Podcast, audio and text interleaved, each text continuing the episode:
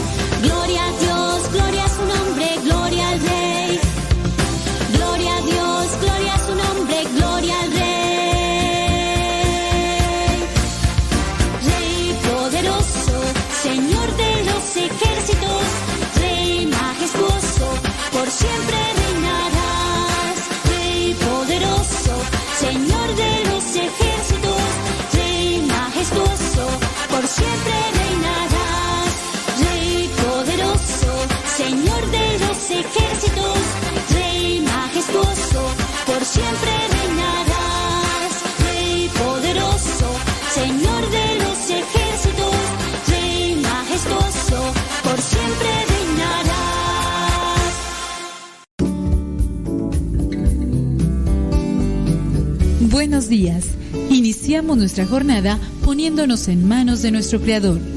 Pedimos su gracia para enfrentar como hijos suyos cada reto que la vida nos presente, acompañados de María, la dulce Madre que nos invita a proclamar las grandezas del Señor. Camina con nosotros en radiocepa.com, emisora católica de los misioneros servidores de la palabra.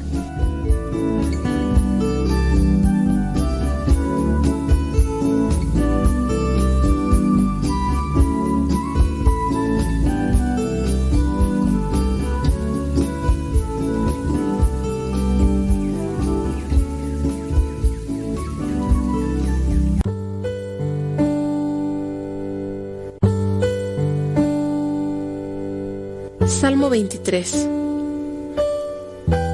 El Señor es mi pastor, nada me falta. En verdes praderas me hace descansar y a las aguas tranquilas me conduce. Me da nuevas fuerzas y me lleva por caminos rectos, haciendo honor a su nombre. Aunque pase por el más oscuro de los valles, no temeré peligro alguno, porque tú, Señor, estás conmigo. Tu vara y tu bastón me inspiran confianza. Me has preparado un banquete ante los ojos de mis enemigos. Has vertido perfume en mi cabeza y has llenado mi copa a rebosar. Tu bondad y tu amor me acompañan a lo largo de mis días. Y en tu casa, oh Señor, por siempre viviré. Gloria al Padre, al Hijo y al Espíritu Santo como era en el principio, ahora y siempre, por los siglos de los siglos. Amén.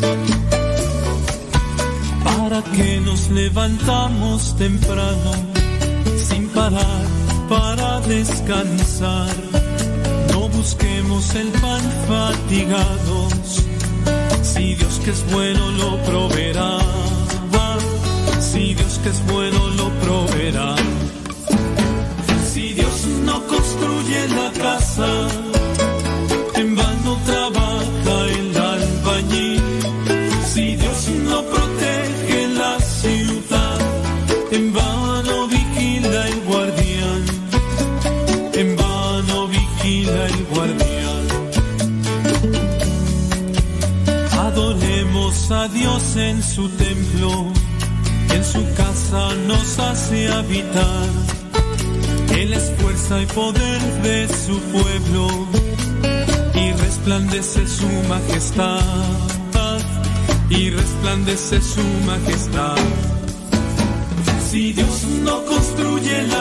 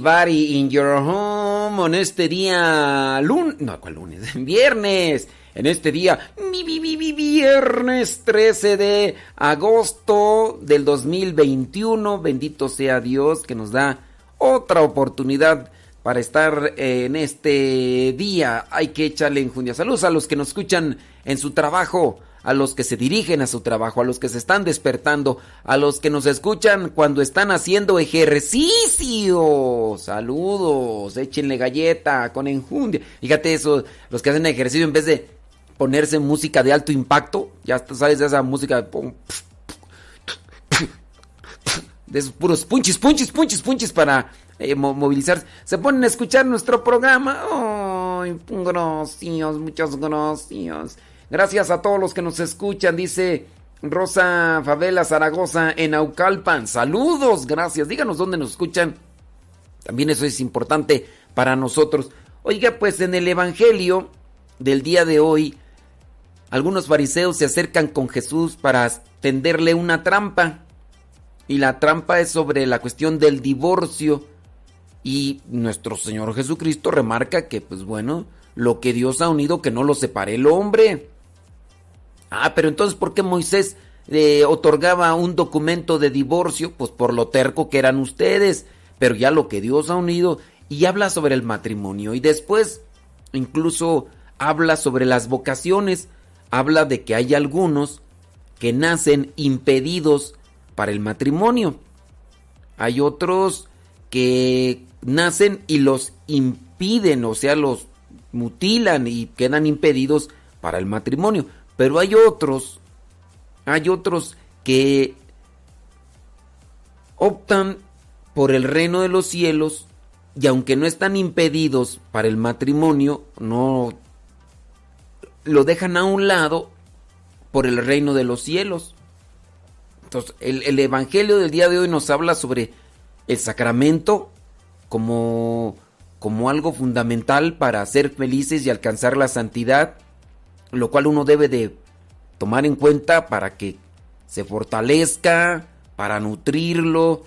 Ustedes que optaron o que eligieron el llamado al matrimonio, ¿qué hacen para fortalecer su matrimonio? Ustedes cuando se casaron, tomaron esas pláticas que se dan dentro de la iglesia antes de darles el sacramento, no las tomaron.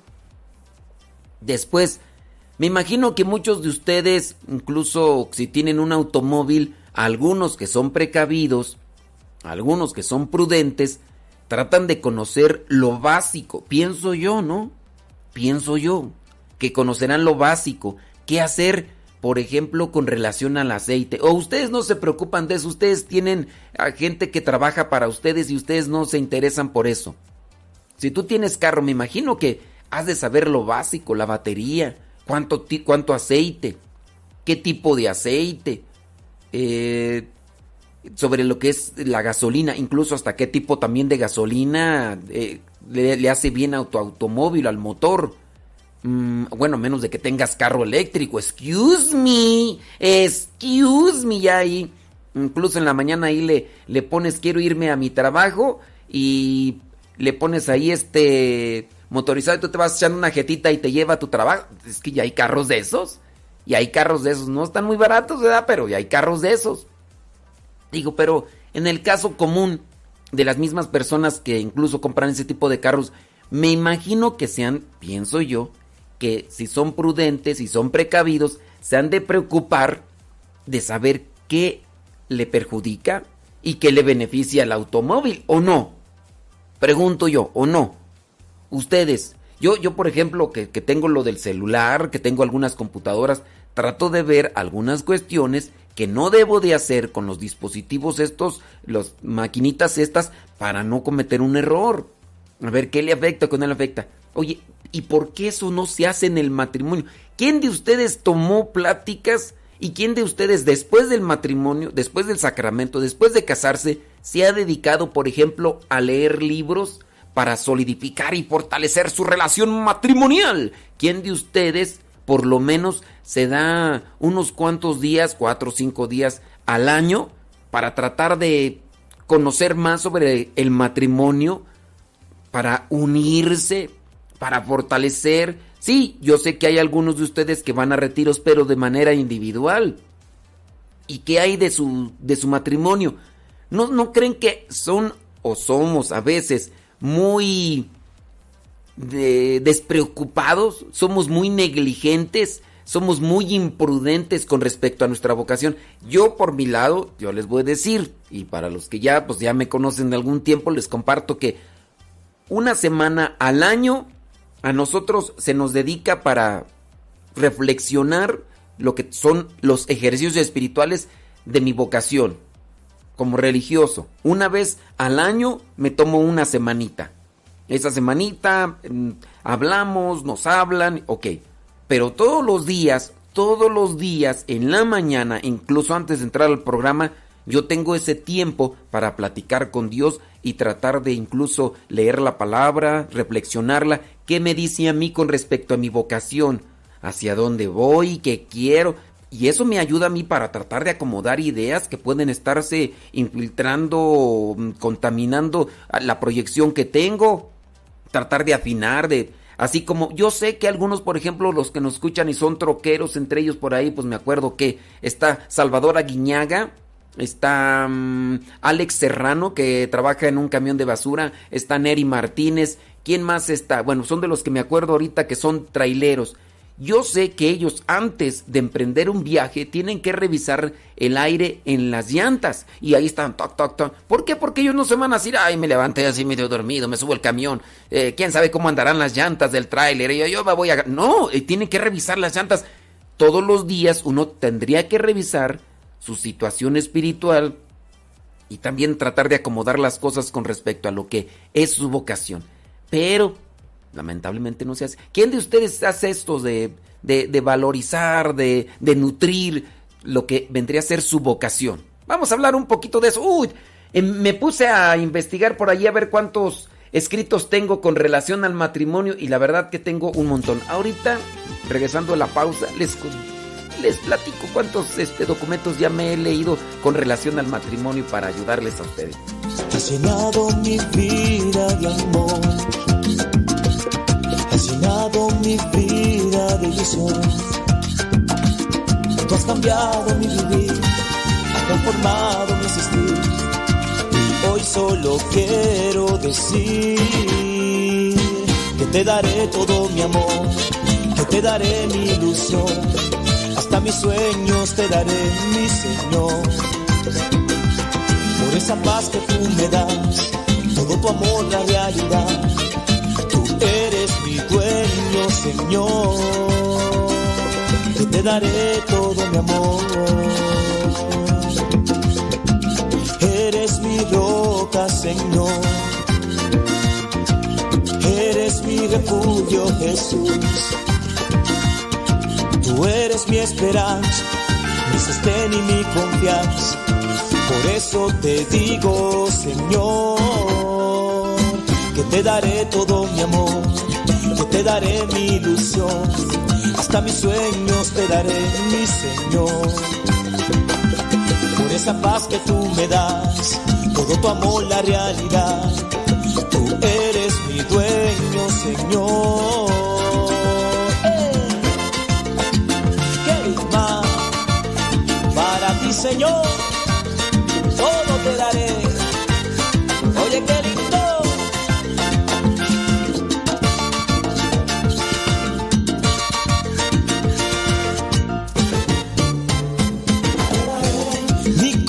Señor, mi alma, mi Dios, todo lo que soy, a ti te daré, te daré toda mi vida, ahí te daré todo mi amor te daré, te daré a ti, Señor, te daré, Eva. Todo te lo daré, papá, porque mi vida es tuya. Eso, qué más.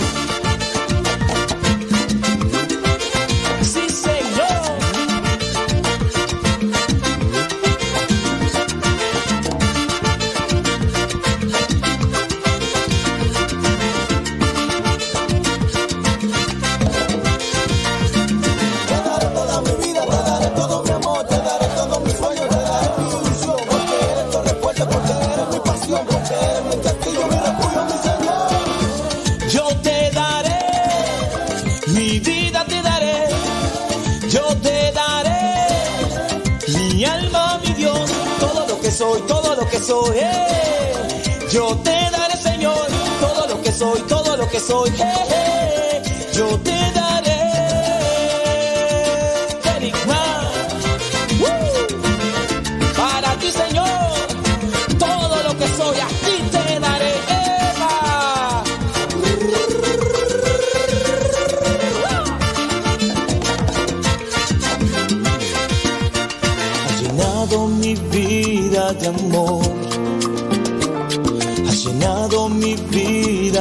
Ilusión. Tú has cambiado mi vivir. Has transformado mi existir. Y hoy solo quiero decir que te daré todo mi amor.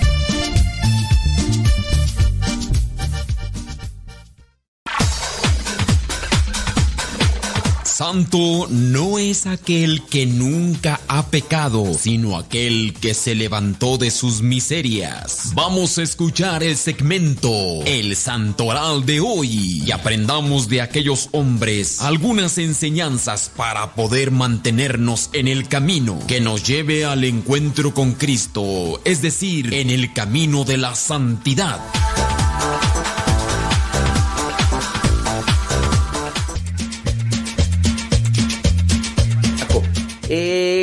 Leer este comentario. Digo, pues no todos los días llegan, ¿verdad? Pero dice Adriana. Saludos, dice padre. Buenos días. Saludos desde Salem, Oregon. Quiero darle las gracias. Primero a Dios por haberlo puesto en mi camino para poder escucharlo y después a usted por evangelizar. Dice, y hacer este programa de... A mí en lo personal me ha ayudado mucho a escucharlo. Adriana Cortés, muchísimas gracias por tu comentario.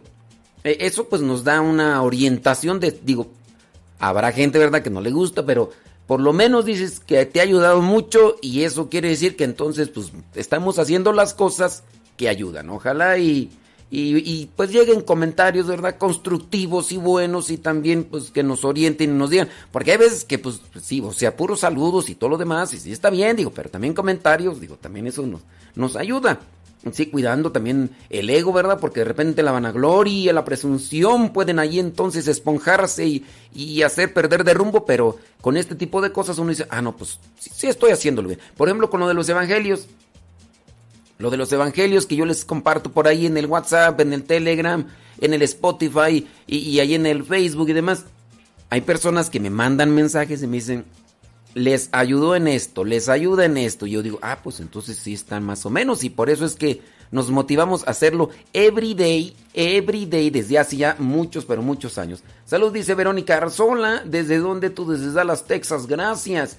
San Juana Castañeda dice desde Laredo, Texas. Ándele pues, saludos, gracias. Ayúdenos ahí a compartir con sus conocidos, díganles del de la existencia del programa. Díganles que acá andamos y no nos vamos. Oiga, vámonos rápidamente con el santoral del día de hoy, 13 de agosto. Yo le iba a presumir de los artículos que tengo ahí, que son un titipuchal. Por ejemplo, eh, mira, tenemos aquí 100 preguntas sobre, sobre la nulidad del matrimonio. bueno, eso, es para la nulidad. Porque también podríamos hablar sobre la, nulidad del, del, matrimonio. Pero, por ejemplo, el abecedario del verdadero amor en el matrimonio. Y ahí va desglosando A, B, C, D, G, H, J. Después tenemos consejos para los matrimonios difíciles. Siempre, no, eso ya, este, hábitos destructores en el matrimonio. Seis trampas que afectan el matrimonio. Consejos para discutir sanamente en el matrimonio. Para discutir sanamente. Pequeños actos que mejoran el matrimonio. Obligaciones del matrimonio canónicamente. 20 actitudes tóxicas que hay que evitar en el matrimonio. Precauciones para proteger el matrimonio. Siete diferencias entre matrimonios saludables y matrimonios enfermos. Cuatro malas costumbres, no hombre, ya. Diez fallas que desmoronan un matrimonio. Cualidades para un matrimonio duradero. Cómo blindar el matrimonio católico dentro de la iglesia. Los diez nunca del matrimonio. Catorce detalles para vivir el sacramento del matrimonio. Tentaciones típicas que arruinan los matrimonios. Diez no, pues, es un montón de artículos muy interesantes que ya hemos compartido para ya los que nos han escuchado. Todo ese material ya se los hemos dado en algún momento. Pero a ver si ahorita leemos algunos puntos de esos interesantes. Solamente. Eh, bueno, mejor vámonos con el Santo Rey y ahorita hablamos sobre el matrimonio. 13 de agosto, la iglesia tiene presente a San Ponciano, Papa, e Hipólito Presbítero, que fueron deportados juntos a Cerdeña y con igual condena, adornados al parecer con la misma corona. Fueron trasladados finalmente a Roma, Hipólito al cementerio de la Vía Tiburtina y el Papa Ponciano al cementerio de Calixto en el año 236. Allá en Imola, la iglesia tiene presente a San Casiano Mártir, que habiéndose negado a adorar a los ídolos, fue entregado a manos de niños a los que enseñaba como maestro para que los torturaran con sus punzones hasta la muerte, y así resultara tanto más duro el dolor de su martirio porque estos niños los obligaron a que sacrificaran a este hombre. San Casiano murió en el año 300. La iglesia tiene presente también a San Antíoco, murió en el año 500 allá en Egipto, en la Galia. También la iglesia tiene presente en Aquitania a Santa Radegunda. Santa Radegunda dice que murió allá en el año 587. También la iglesia tiene presente a San Máximo el Confesor. Dice que murió allá en el año 662. La iglesia en Austrasia tiene presente a San Vigberto. Murió en el año 739. También la iglesia tiene presente allá en Roma a San Estanislao de Koxka, polaco de origen. Eh, dice que murió en el año 1568. La iglesia allá en Roma tiene presente a San Juan Bercham, Berchmans. Murió en el año 1621. La iglesia tiene presente en Francia a San Benildo Pedro Romacón. Murió en el año 1862. Es interesante también conocer un poco más sobre la vida de los santos. Por ejemplo, hoy podríamos buscar matrimonios santos o aquellos que se esforzaron por encontrar un matrimonio. Hace unos días hablábamos de los santos que fueron divorciados. Aún en esa instancia, en esa situación, buscaron la vida de santidad y la iglesia les reconoce sus virtudes y les, les reconoce lo que es su entrega y decisión por seguir a Cristo, aun cuando estaban divorciados. No tanto que ellos se divorciaron de, yo sabes qué, me alejo porque ya no te, aguanto, te chilla mucho la ardilla, eh, te gire mucho la buchaca, o te giren mucho las patrullas, o en la noche ahí pones el freno de motor y estás ronqui ronque y pareces traile en bajada con freno de motor puesto hasta el máximo y pues óyeme, no. No, son situaciones distintas de en las cuales estos santos hicieron todo lo posible por mantenerse en el matrimonio, aunque las otras partes pues no colaboraron.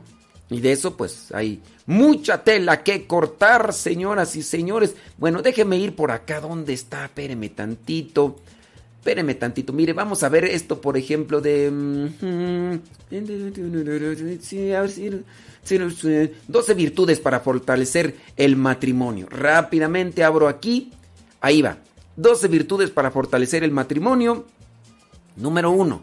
Dice, el director del Instituto de Marital Helen en las afueras de Filadelfia, Estados Unidos, eh, señala que para poder mantener y fortalecer el matrimonio se debe trabajar en las virtudes que ayudarán a las parejas a atravesar dificultades que podrían destruir la relación. Y estas son las virtudes. Ah, pero ¿sabe qué? Tenemos que hacer una pausa, así que regresando se las voy a compartir porque...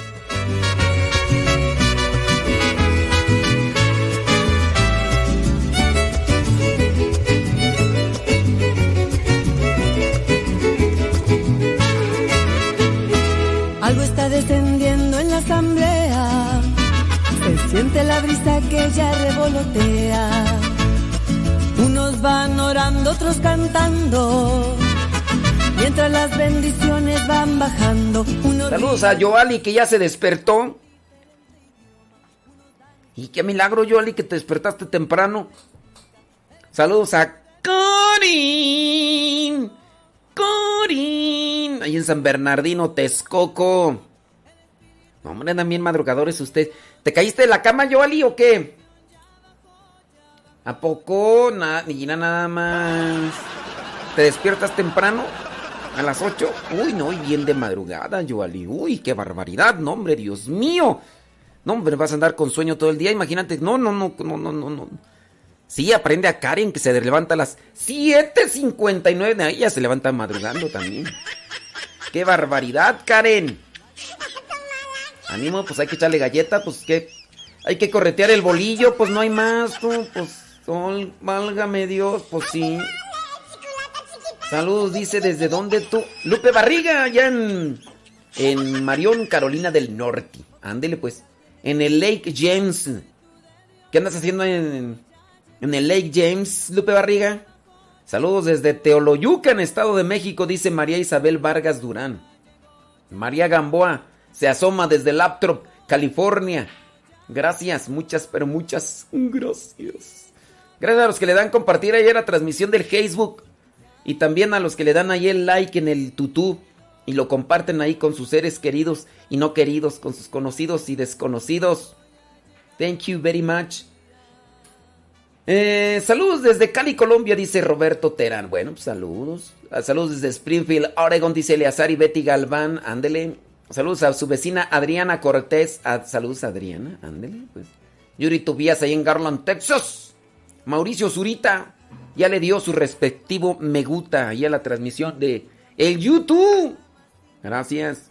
Saludos a Luis y Benjamín ahí en Jonacatlán, Estado de México. Mira pues, hombre.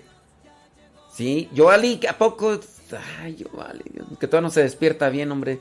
Ahí está ahí, está apenas ahí eh, queriéndose despertar el hámster para...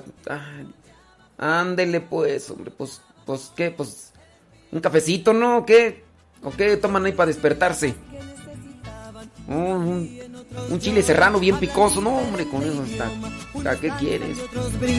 Por favor, si alguien me explica. El Espíritu de Dios ya llegó, ya llegó. Unción ya bajó, ya bajó, ya bajó. El ya llegó, ya llegó. Y la unción ya bajó, ya bajó, ya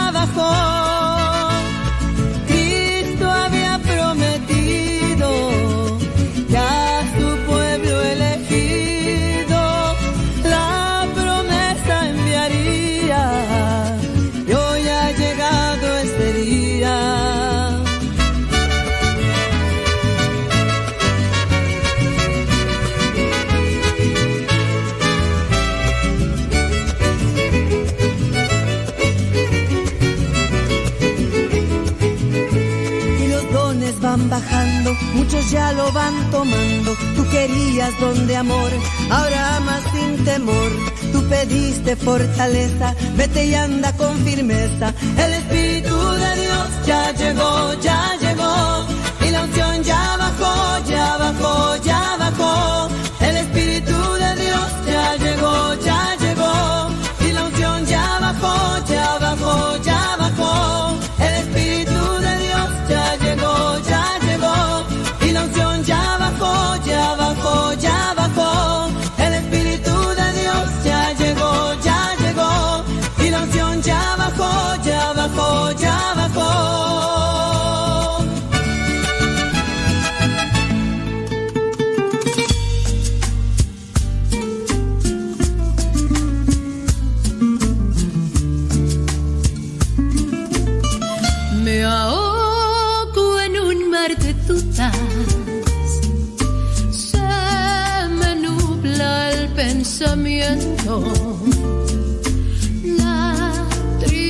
Tristeza no me deja.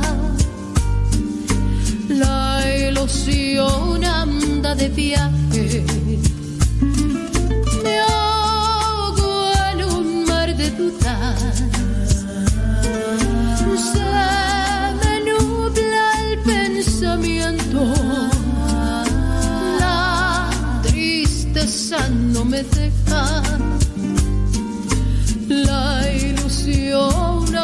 De viaje. Yo pienso en ti, busco tu ayuda y pienso en ti, Señor. Yo pienso en ti. Pienso en ti.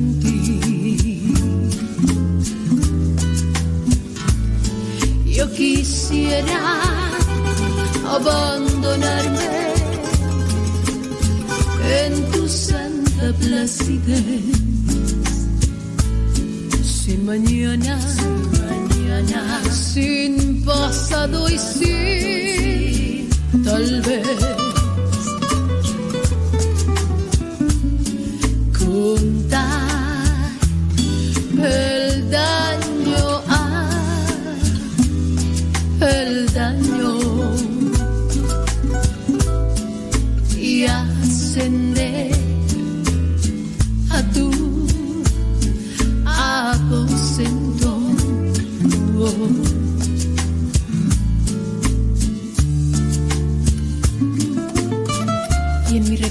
Hacia ti, Señor conocer el paraíso que has prometido, encontrar en tu regazo mi refugio y en tu hombro el descanso a mi dolor. Si no fuera por ti, Dios de amor, ¿qué habría sido de mí? Quiero dejar en tus manos ese mar que me ahoga y verlo convertido en manantial que habrá de sanar las heridas que no me han dejado llegar hasta ti, que no me han dejado abrazarte ni tenerte como dueño y señor de mi vida.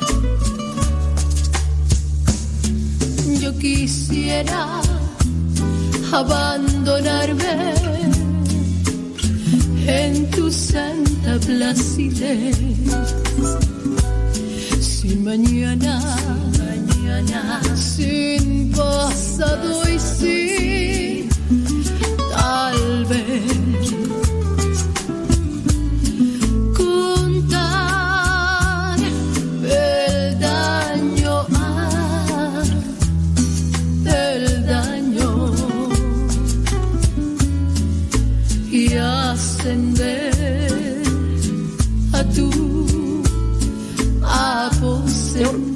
Estábamos ahí con la intención de compartirles algunas cuestiones sobre los matrimonios. Y aquí tenemos lo que son las 12 virtudes. Virtudes. Miren, ahorita por ahí estábamos platicando con Gustavo fuera del aire. Y él tiene a bien de antes de echar a andar el carrito y todo eso. Como, aunque no es muy grande, aunque no es muy grande Gustavo, no está tan cascabeleado como tú naces en San Luis, pero él tiene una costumbre que se hacía antiguamente y que a lo mejor se ha perdido. Antiguamente, y digo antiguamente hace ya algún tiempo, los automóviles eran diferentes a la actualidad. Y entonces, ¿qué hacía una persona regularmente antes de comenzar un viaje? Esto yo lo miré solamente con algunos de mis conocidos. Yo no puedo decir, todo el mundo era así. ¡Uh! Todos eran. No. Sin duda, mucha gente también igual. Ahí que a veces no pone atención. En primera, ¿qué hacían, por ejemplo, en la antigüedad eh, mis tíos cuando yo miraba que, que agarraban su automóvil? Antes de encenderlo, iban y abrían el cofre del automóvil. Sacaban la bayoneta del aceite, la limpiaban, la volvían a meter esa varilla así de lámina, la metían otra vez nuevamente al tubito del aceite y la volvían a sacar. Y después se quedaban mirando a ver cuánto aceite tenía.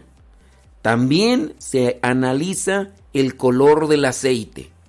Muy bien, digamos que está en los niveles considerables del aceite, entonces no hay que echarle aceite, el aceite no se ve tan quemado, vuelves a introducir la bayoneta, si no, me, si no mal recuerdo así se llama, la metes ahí. Yo no he tenido carro, yo no he tenido que hacer ese tipo de cosas, pero sí he tenido una bicicleta y antes también de subirme a la bicicleta, yo no le reviso el aceite a la bicicleta, pero sí le reviso el aire a las llantas.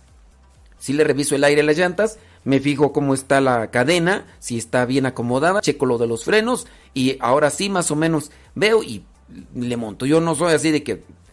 Pero bueno, eso hacen las personas de los automóviles. Y Gustavo dice que en algunos momentos él, pues antes de iniciar el recorrido con su automóvil, hace ese tipo de táctica o hace ese tipo de inspección para que no le vaya a pasar algo y lo pueda prevenir. Eso es una actitud de personas prevenidas.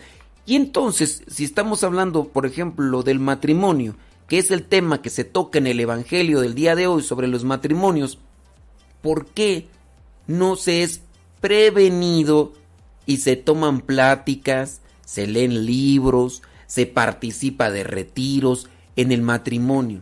¿Por qué esperar hasta que se desviele el matrimonio?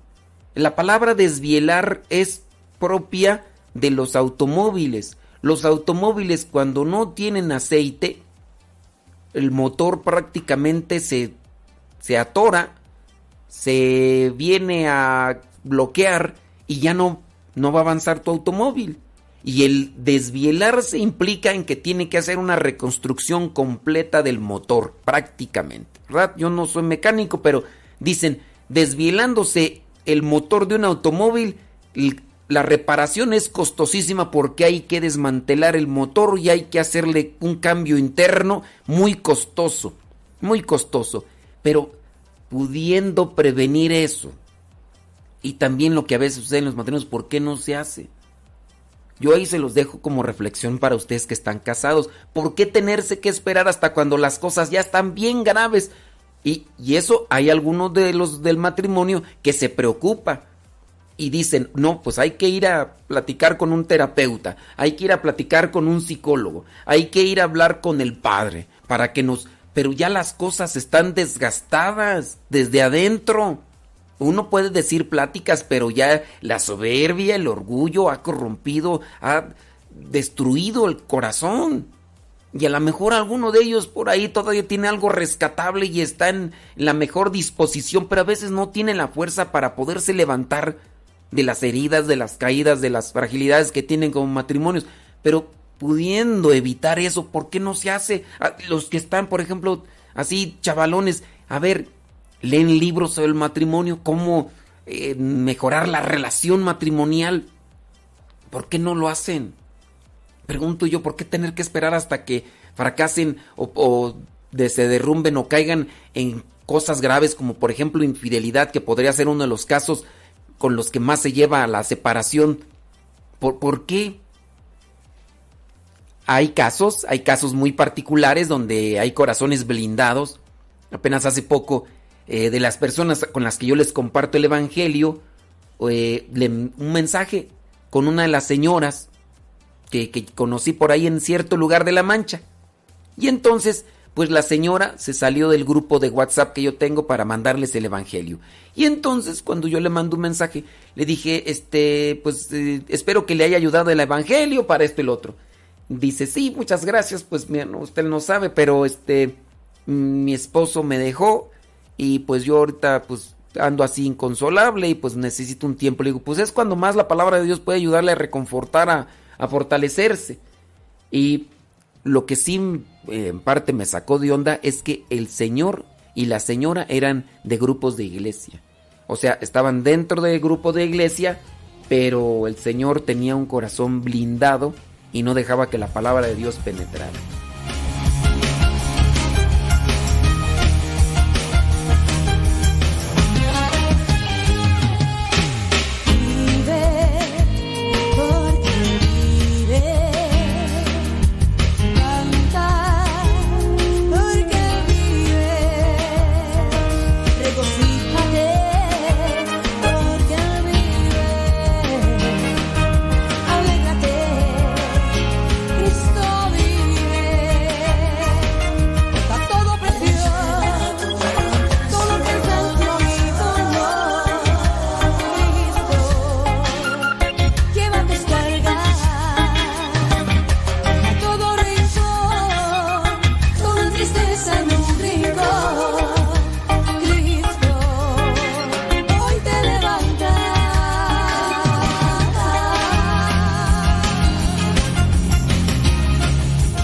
Carlos González, anda en Wisconsin.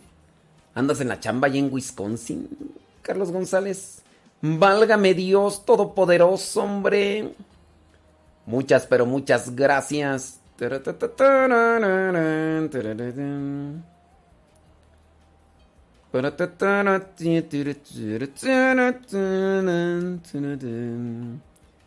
El Señor es mi pastor, nada me falta. El Señor es mi pastor.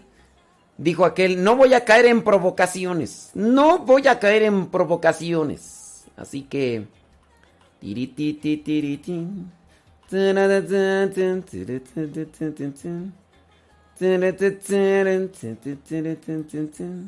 42 minutos después de la... ¿Ya le dieron compartición? ¿No le dieron compartición?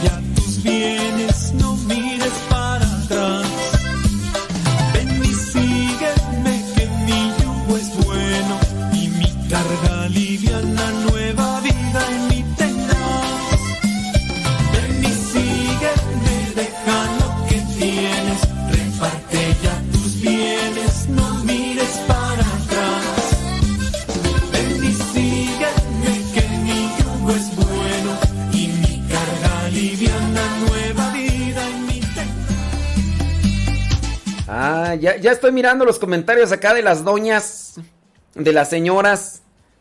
Ya las señoras ya, ya se cuestionaron de que ellas nada más se suben al automóvil, ellas no se fijan en las llantas, no, no se fijan en el aceite, es más, no se fijan en la gasolina, eh, no todas, no todas, las que están diciendo que, ay, este, eh, ay, yo no me fijo nada de eso del aceite ni de la gasolina, ya nomás cuando empieza el carro, se apaga. Yo digo, ay, ¿por qué se apagó? Voy a rezar un Padre Nuestro a ver si, si, si se enciende otra vez. Ave María, ay, no quiere encender esto. Dios mío, Santo Todopoderoso, ¿cómo le vamos a hacer para que... Señoras, pónganse las pilas con los carros, pero también con el matrimonio. Que no se les duerme el gallo. Que no se les duerme el gallo, porque se les duerme el gallo, señoras, señores, después... Después, quién sabe cómo les vaya a ir. Yo, yo diría esto, yo diría esto. Antes, yo no tengo automóvil.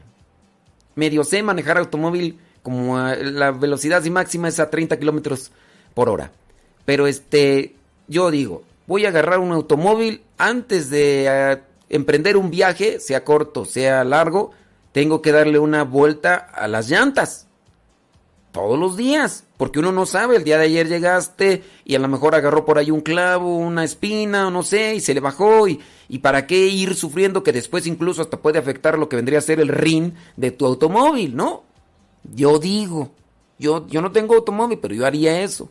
También con relación al aceite, todos los días, así como una práctica ya común.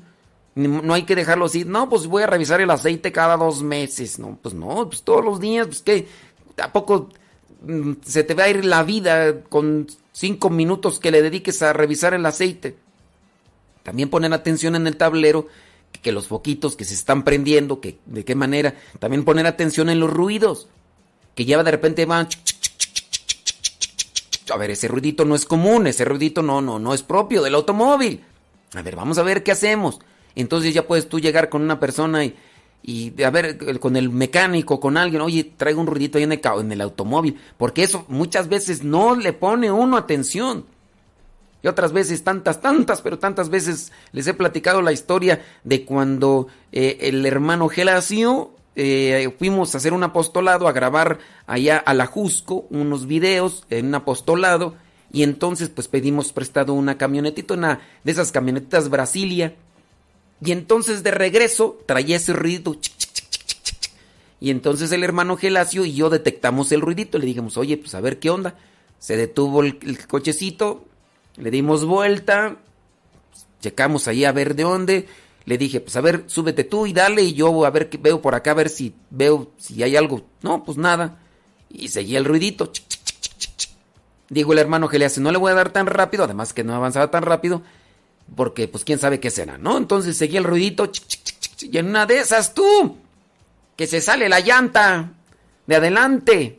Se salió la llan- llanta de adelante y la llanta se fue así por delante de nosotros, nos ganó el paso y después cruzó la carretera. Lo bueno que no se le atravesó a ningún carro si no hubiera provocado un accidente y después subió a un pino y después del pino dio vueltas y otra vez se atravesó la carretera y venían carros de ida y vuelta.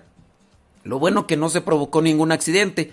Y entonces, como era la llanta del frente, el carrito Brasilia se fue hacia adelante. Pero lo bueno que el hermano Gelacio, cuando escuchó el ruidito, no le dio tan rápido. Íbamos a una velocidad moderada más o menos, de manera que si hubiéramos ido muy rápido, ¿te imaginas?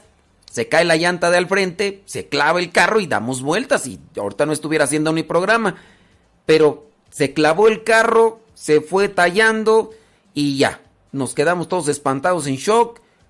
Almas caritativas, un señor del taxi se, se bajó, dicen que les puedo ayudar. A ver, cuando nos miró todos pálidos, el señor sacó sus herramientas, otro señor que encontró por allá la llanta, la trajo de regreso, lo bueno que no se la llevó, y hubo por ahí almas caritativas. Y ahí estábamos los dos eh, inexpertos y demás. Nos ayudaron a poner la llanta y hasta después de que nos pusieron la llanta reaccionamos. ¿Qué hubiera pasado y todo lo demás? Así pasa. Pero lo bueno que allí el hermano Generación no le dio tan fuerte. Señores, señores, hablando del matrimonio, a veces también esas cosas pueden pasar. porque Lo bueno que allí el hermano Gelacio le bajó, dijo, aquí hay algo que no está funcionando bien. Y qué bueno que le bajó, que le bajó y, y pasó, pero no, no hubo un accidente trágico, nada. Si no, si no, quién sabe dónde estaría ahorita yo, señoras y señores. Pero hablando, regresando al matrimonio, pónganse pilas, pónganse abusados con su relación matrimonial.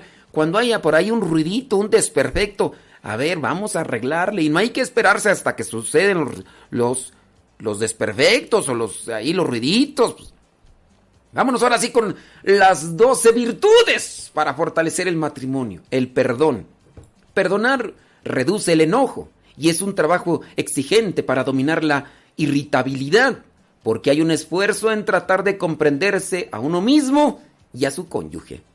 Ustedes ponen la virtud del perdón o no perdonan. Número dos, generosidad. Conquistar el egoísmo a través del crecimiento en la entrega.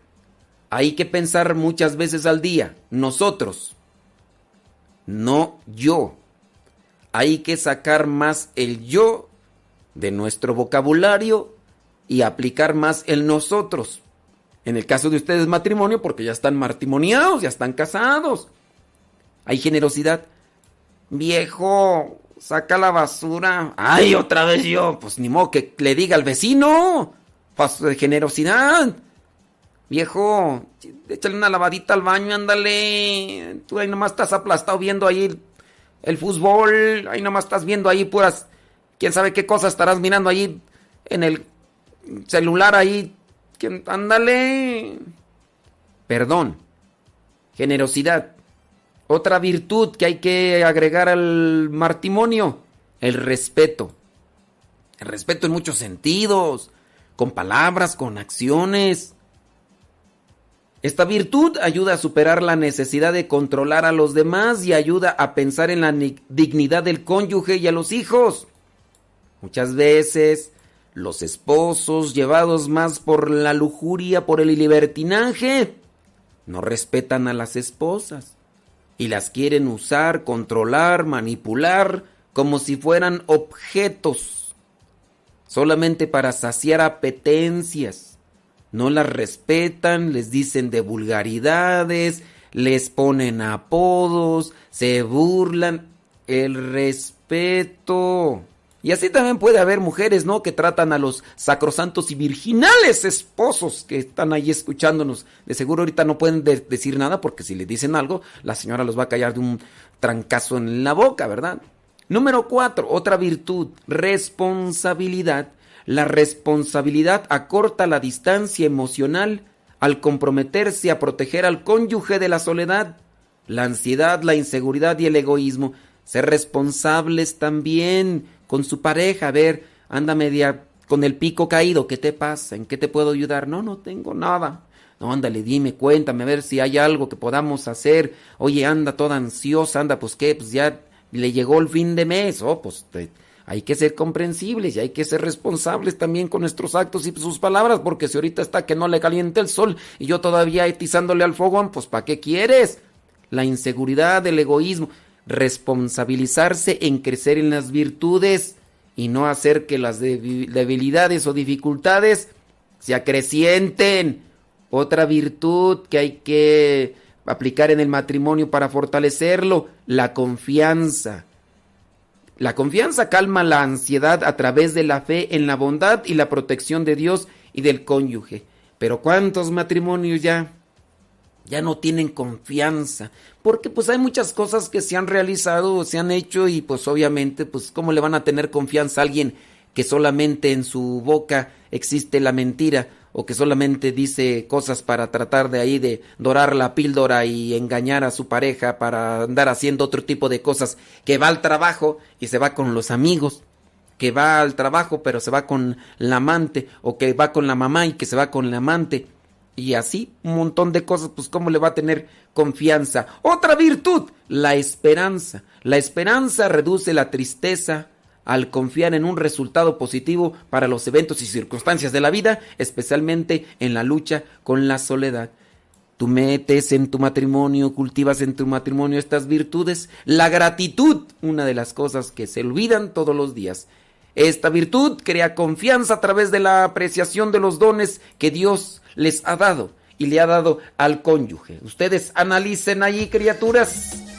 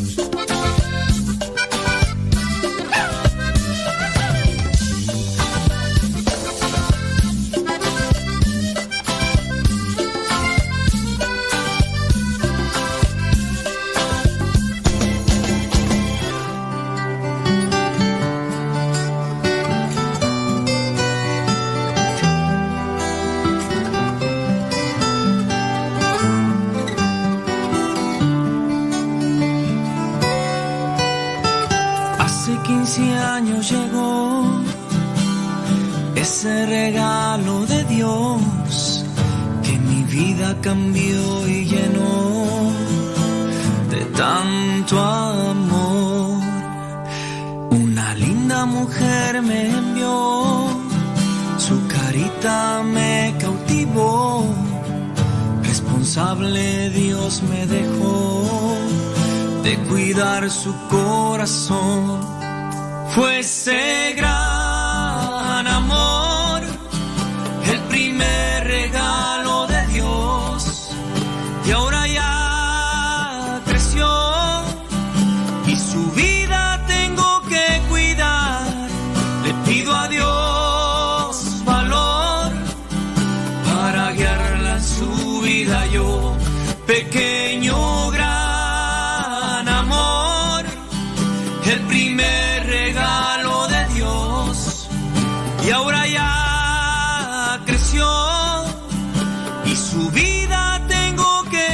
Saludos a María Félix, alias la Doña. Saludos, Doña. Sí, ya 40, ya, ya es Doña, ya. Está cascabeleada, ya, ya, ya, ya, ya. Así es, efectivamente, hombre. Dicen que qué bonita alabanza. Vamos a cambiarla entonces. Pues sí, porque dicen que qué bonita alabanza.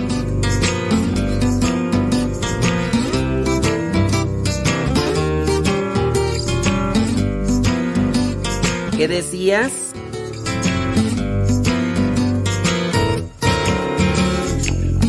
Hey, hey, Jesucristo, si vieras lo que vi esta mañana, era un joven como cualquiera, como cualquiera de los que están aquí.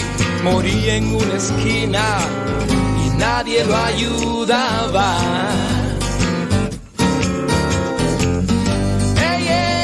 Jesucristo, si vieras lo que vi esta mañana. Dice que sabe alzar la ceja como la doña. Pues no solamente la ceja, también la mano, la voz. Y quién sabe qué otras cosas más. Tú. Mm, qué maravilla. Pobre, pobre, pobre familia. ¿Cómo entender a toda la humanidad que huye, que corre, se asusta, se esconde? ¿Cómo encontrar escape en esta prisión?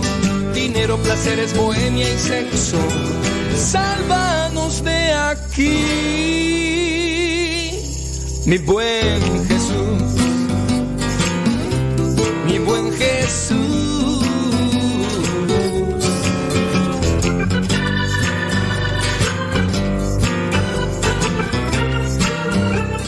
Vámonos con las otras virtudes eh, que fortalecen el matrimonio. Así rápidamente, de bolón pim pom. De bolón pim pom, de bolón pim pom, de bolón pim pom, pom, pom, pom, pom. Nos quedamos con gratitud. Ey. Siguiente. La prudencia. Ay, Dios mío santo. Yo creo que aquí es prudente. Esta virtud mejora la comunicación al ayudar a reconocer qué decir o hacer. En, ayuda a reconocer qué decir o hacer en cada situación y la manera de realizarlo. Ya ves que yo pienso que todos somos imprudentes. Yo pienso. Pero hay personas que nos dicen, quítate para un lado, que ahí te voy. quítate para un lado, porque ahí sí, puede ser, ¿no? Porque así, oh, te dijera, te dijera de ciertas personas que ni las conozco, pero que por internet hacen su... Y así ni ganas dan de conocerlas. No, no, no, no, no, no, no, no, en serio. Yo nomás me pongo a pensar, pobres, pobres de las gentes que están con esas personas. Ay, Dios mío santo, Dios mío santo. Pero bueno. Este, ¿qué más tú? La siguiente, entonces prudencia. Sé prudente con lo que dices. sé prudente con lo que haces. Sé prudente con lo que piensas. No, no hagas tanto batuqueadero. No hagas tanto batidero cuando no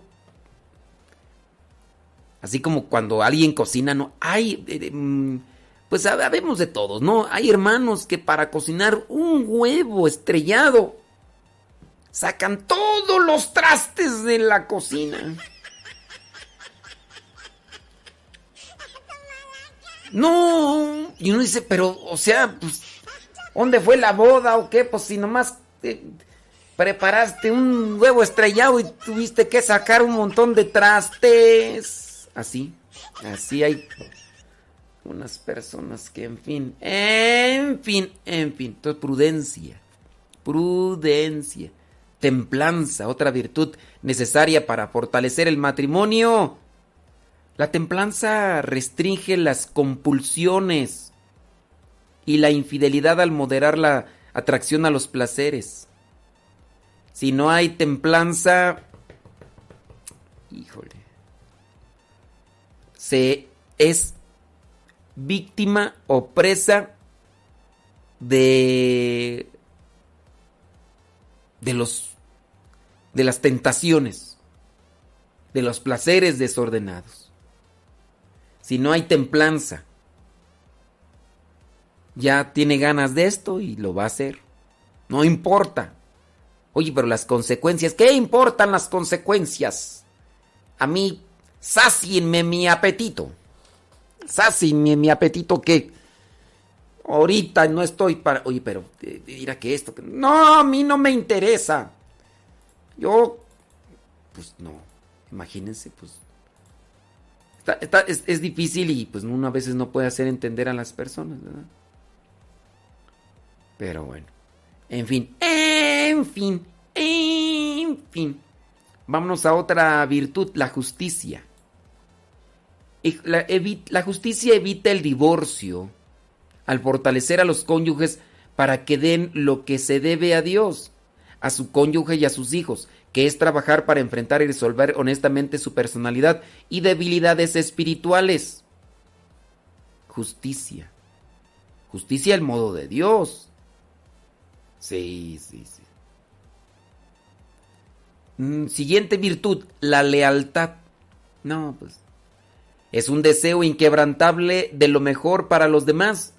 Ayuda a reconocer que el único lugar en el que se realiza el auténtico humor humano y la sexualidad es en el matrimonio. Lealtad. Lealtad. Número 12. Humildad. La humildad ayuda al autoconocimiento, al proceso de abordar las debilidades adquiridas de los padres y los errores que interfieren en el amor y la felicidad conyugal. La humildad. Y es que la humildad es la entrada a las demás virtudes. La puerta de las demás virtudes. Si no hay humildad, no, si no hay humildad ya no hay nada, nada de nada. Solo recuerdos de aquel ayer. Nada, nada de nada. Bueno. Ojalá y ustedes que están ahí sean más atentos con lo que vendría a ser su sacramento del matrimonio. Para que se pongan las pilas. Miren, ya otras veces he mencionado mucho sobre la vocación religiosa si aún con todo lo que engloba y que yo les muchas veces les he compartido de la vida religiosa, aún así hay algunos hermanos que se desvían después de que ya recibieron incluso un sacramento de perpetuidad. El de nosotros es perpetuo. El de ustedes es temporal. Dicen, prometo serte fiel mientras estés vivo hay veces que no eres vivo, ¿verdad? Pero... No, o sea, mientras tengas vida. Y en ese sentido, pues imagínate. Pero en el caso de nosotros, pues no. En el caso de nosotros decimos que vamos a abrazar este este sacramento en esta vida y en la otra, compadre. En esta vida y en la otra. Así que pues hay que hay que echarle hay que echarle enjundia a la vida.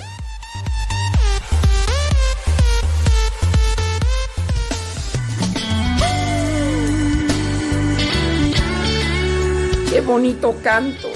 No, no, no que qué bonito canto de yo, no, sino el, la canción, esta canción, qué bonita canción. Qué bonita canción. Ni nada será para ti de José Luis Melgar. Si tuyo es el hazañas si hasta el orgullo del mar dominas y las olas solo tú las calmas, si los vientos y la tierra lavan tus proezas, tus maravillas, tu divinidad, tu justicia y tu fidelidad. Si el norte y el sur tú los creaste y a poderosos tú los derrotaste, ojos en mí. Muchas veces yo te negado, cuántas veces yo te perseguí, dime por qué has puesto tus ojos en mí. Varias veces te he traicionado y en el rostro yo te escupí, dime por qué has puesto tus ojos en mí. Muchas veces te crucifiqué y otra vez viniste por mí, dime por qué has puesto tus Si a pesar que siempre has sido un padre, nunca has sido un hijo para ti, dime que tú quieres de mí. Si mi nada te sirve, Señor, pues mi nada será para ti. Si tuyo es el poder brilla las hazañas, si hasta el orgullo del mar dominas y las olas solo tú las calmas, si los vientos y la tierra lavan tus proezas, tus maravillas, tu divinidad, tu justicia y tu fidelidad, si el norte y el sur tú los creaste, y a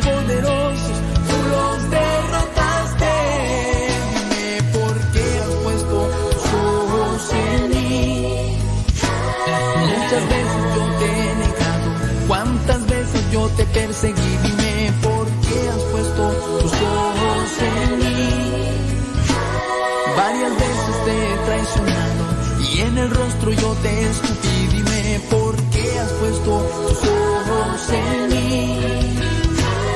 Muchas veces te crucifiqué y otra vez viniste por mí,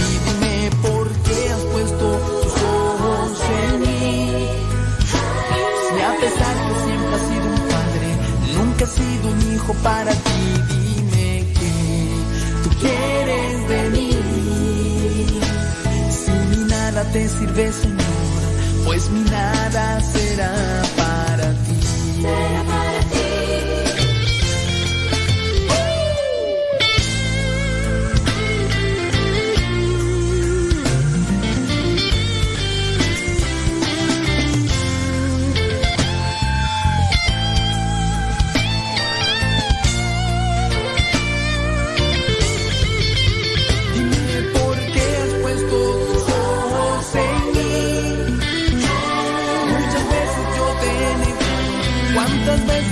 Veces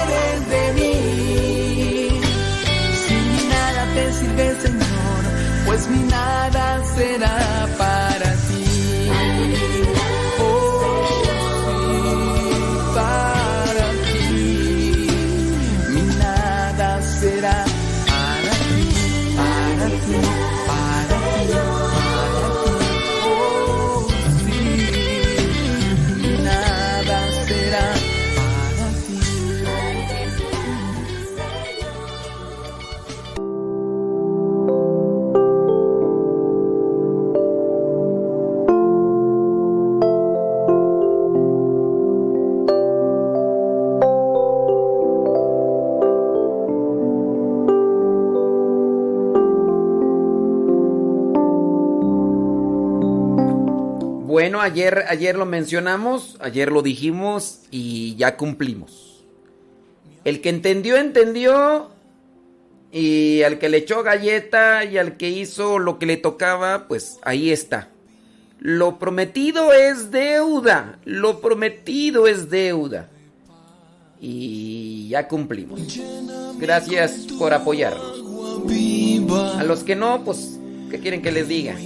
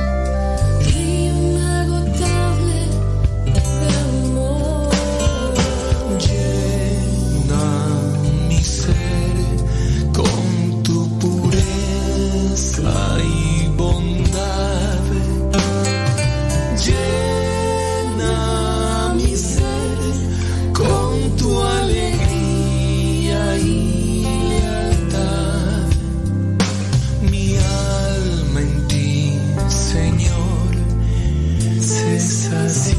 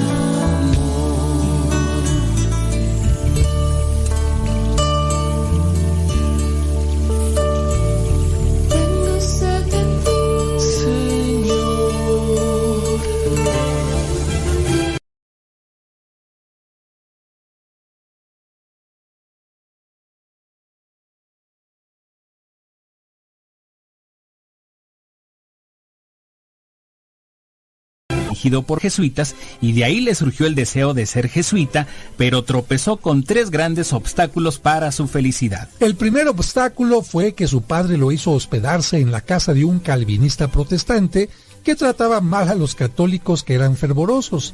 El segundo fue su hermano mayor, Pablo, fiestero y mundano que intentaba hacerlo dejar su vida de fe, y el tercero que el profesor que su padre les consiguió para que los educara le tenía una antipatía especial y lo trataba con gran dureza. Sin embargo, todo esto fue formando la personalidad del joven y lo fue desprendiendo del mundo donde la gente no sabe hacer felices a los demás. Como su hermano lo trataba mal, el calvinista protestante no lo dejaba comulgar. El profesor era muy duro y además su padre se oponía a que se hiciera religioso. Stanislao decidió huir de su casa para irse lejos donde pudiera realizar sus ideales religiosos. Primero quiso hacerse jesuita en su país, pero los padres de esa comunidad no se atrevieron a recibirlo por temor a echarse de enemigo a su padre. Entonces emprendió un viaje a pie a 500 kilómetros, primero a Alemania, donde fue recibido amablemente por el superior regional de los jesuitas. Luego se dirigió hasta Roma, donde el superior general, San Francisco de Borja, lo recibió con especial cariño. Sabiendo que era de una familia rica y distinguida, los religiosos le pusieron una prueba de humildad y lo emplearon en oficios humildes y domésticos como lavar los platos, servir el comedor, etc. Esto lo hizo con muy buena voluntad y verdadera alegría. Luego fue admitido en la primera etapa que se llama noviciado, donde resultó ser un verdadero modelo para todos. Se propuso hacer extraordinariamente bien las cosas ordinarias. Solamente duró nueve meses en aquella vida religiosa, pero fueron suficientes para dejar gran fama de amable, servicial, buen trabajador, excelente estudiante y, sobre todo, una gran vida interior. El 15 de agosto de 1568, cuando solo tenía 18 años, la enfermedad terminó con su vida. Poco después llegó su hermano mayor para llevárselo por la fuerza a Polonia, pero se encontró con la amarga noticia de que su hermano había muerto. Esto le hizo reflexionar y cambió de vida para hacerse un fervoroso creyente. Después tuvo la alegría de asistir a la beatificación de su hermano. 60 segundos con Dios.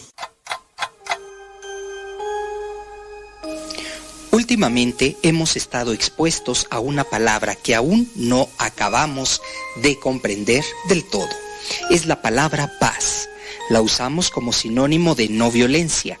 La empleamos como antónimo de sufrimiento.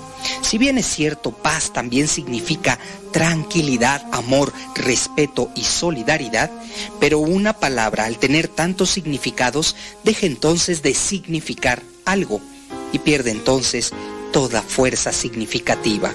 ¿Qué te parece si hoy le damos un nuevo significado a la palabra paz? Comencemos con humildad. La paz es humildad, que no espera nada ni esconde nada. Comprensión es ayuda y escucha, es aceptar la diferencia de opiniones y creencias. La paz es austeridad. 60 segundos con Dios.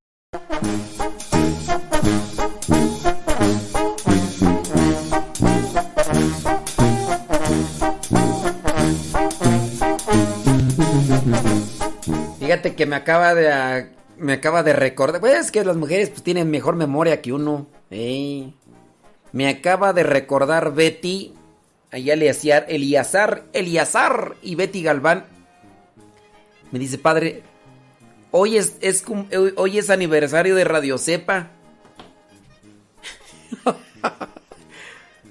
y le, le, digo, si es cierto.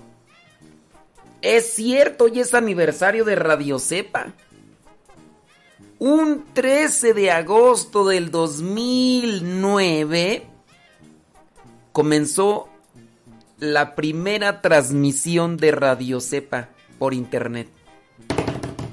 Déjame poner unas fanfarrias para Miguelito.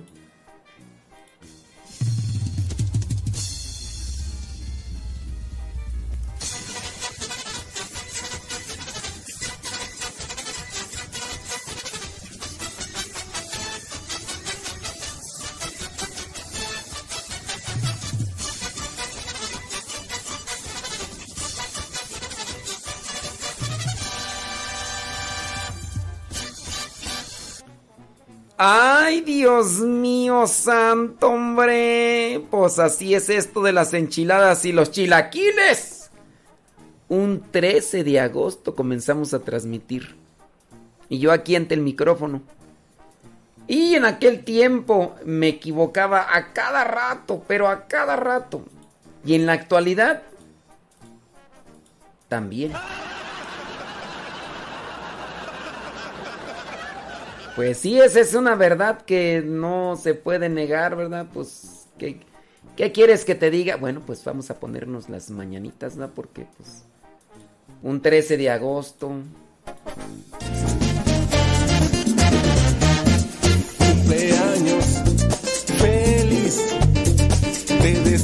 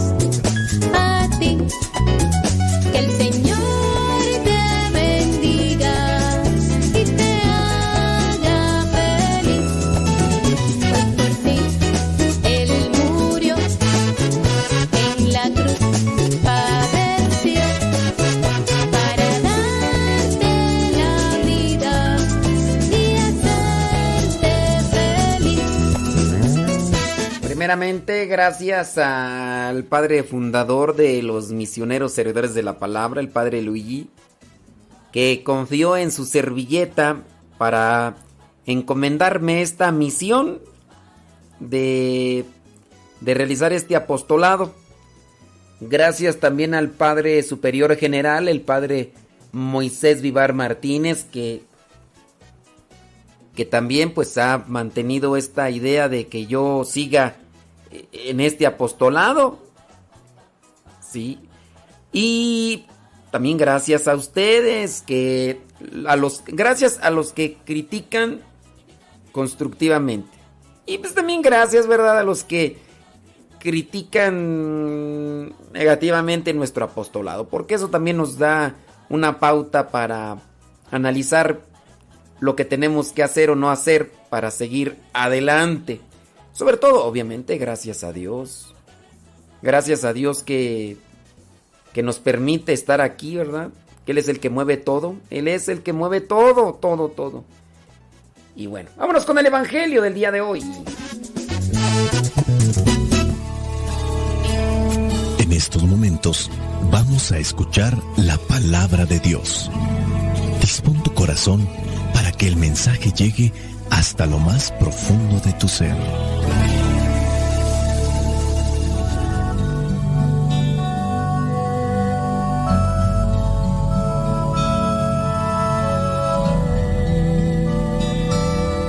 El Evangelio que la iglesia nos presenta para el día de hoy corresponde a Mateo capítulo 19 versículos del 3 al 12. Dice así, algunos fariseos se acercaron a Jesús para tenderle una trampa.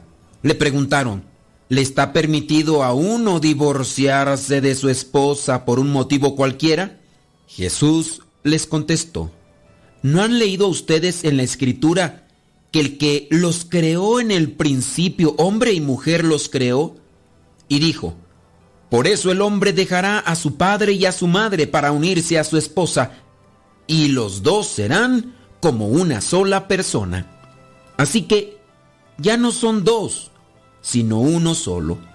De modo que el hombre no debe separar lo que Dios ha unido.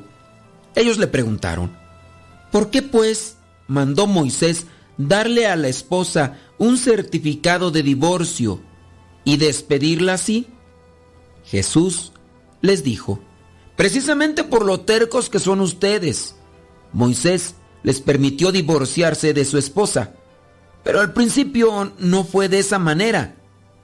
Yo les digo que el que se divorcia de su esposa, a no ser en el caso de una unión ilegal, y se casa con otra, comete adulterio. Le dijeron sus discípulos, si este es el caso del hombre en relación con su esposa, no conviene casarse. Jesús les contestó, no todos pueden comprender esto, sino únicamente aquellos a quienes Dios les ha dado que lo comprendan. Hay diferentes razones que impiden a los hombres casarse. Unos ya nacen incapacitados para el matrimonio, a otros los incapacitan los hombres y otros viven como incapacitados por causa del reino de los cielos. El que pueda entender esto, que lo entienda. Palabra de Dios. Te alabamos, Señor. Escuchar tu palabra es inicio de fe ti, Señor. Meditar tu palabra es captar tu mensaje de amor. Proclamar tu palabra, Señor, es estar embebido de ti.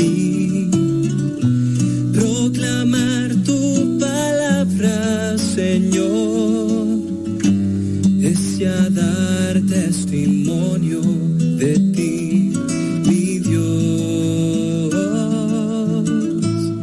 La iglesia en el magisterio señala que las familias son las células de la sociedad Y si ya en el capítulo 18 se había dado este sermón sobre la comunidad, ahora estamos hablando de lo que corresponde a aquello que lo forma, la célula.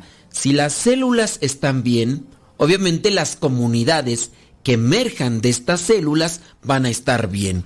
Hoy la pregunta es en relación al matrimonio, al divorcio. Y aquí los fariseos estos quieren cuestionar a Jesús sobre aquello que había dicho Moisés. Mateo sabe que esta pregunta es crucial porque aquellos convertidos al cristianismo, judíos convertidos al cristianismo, van a tener entonces un punto muy fuerte para discutir. Si la intención pues de Mateo al presentar a Jesús quiere también tener un reflejo de lo que vendría a ser Moisés. Obviamente no es compararlo, pero decir es el nuevo Moisés, el que nos viene a liberar.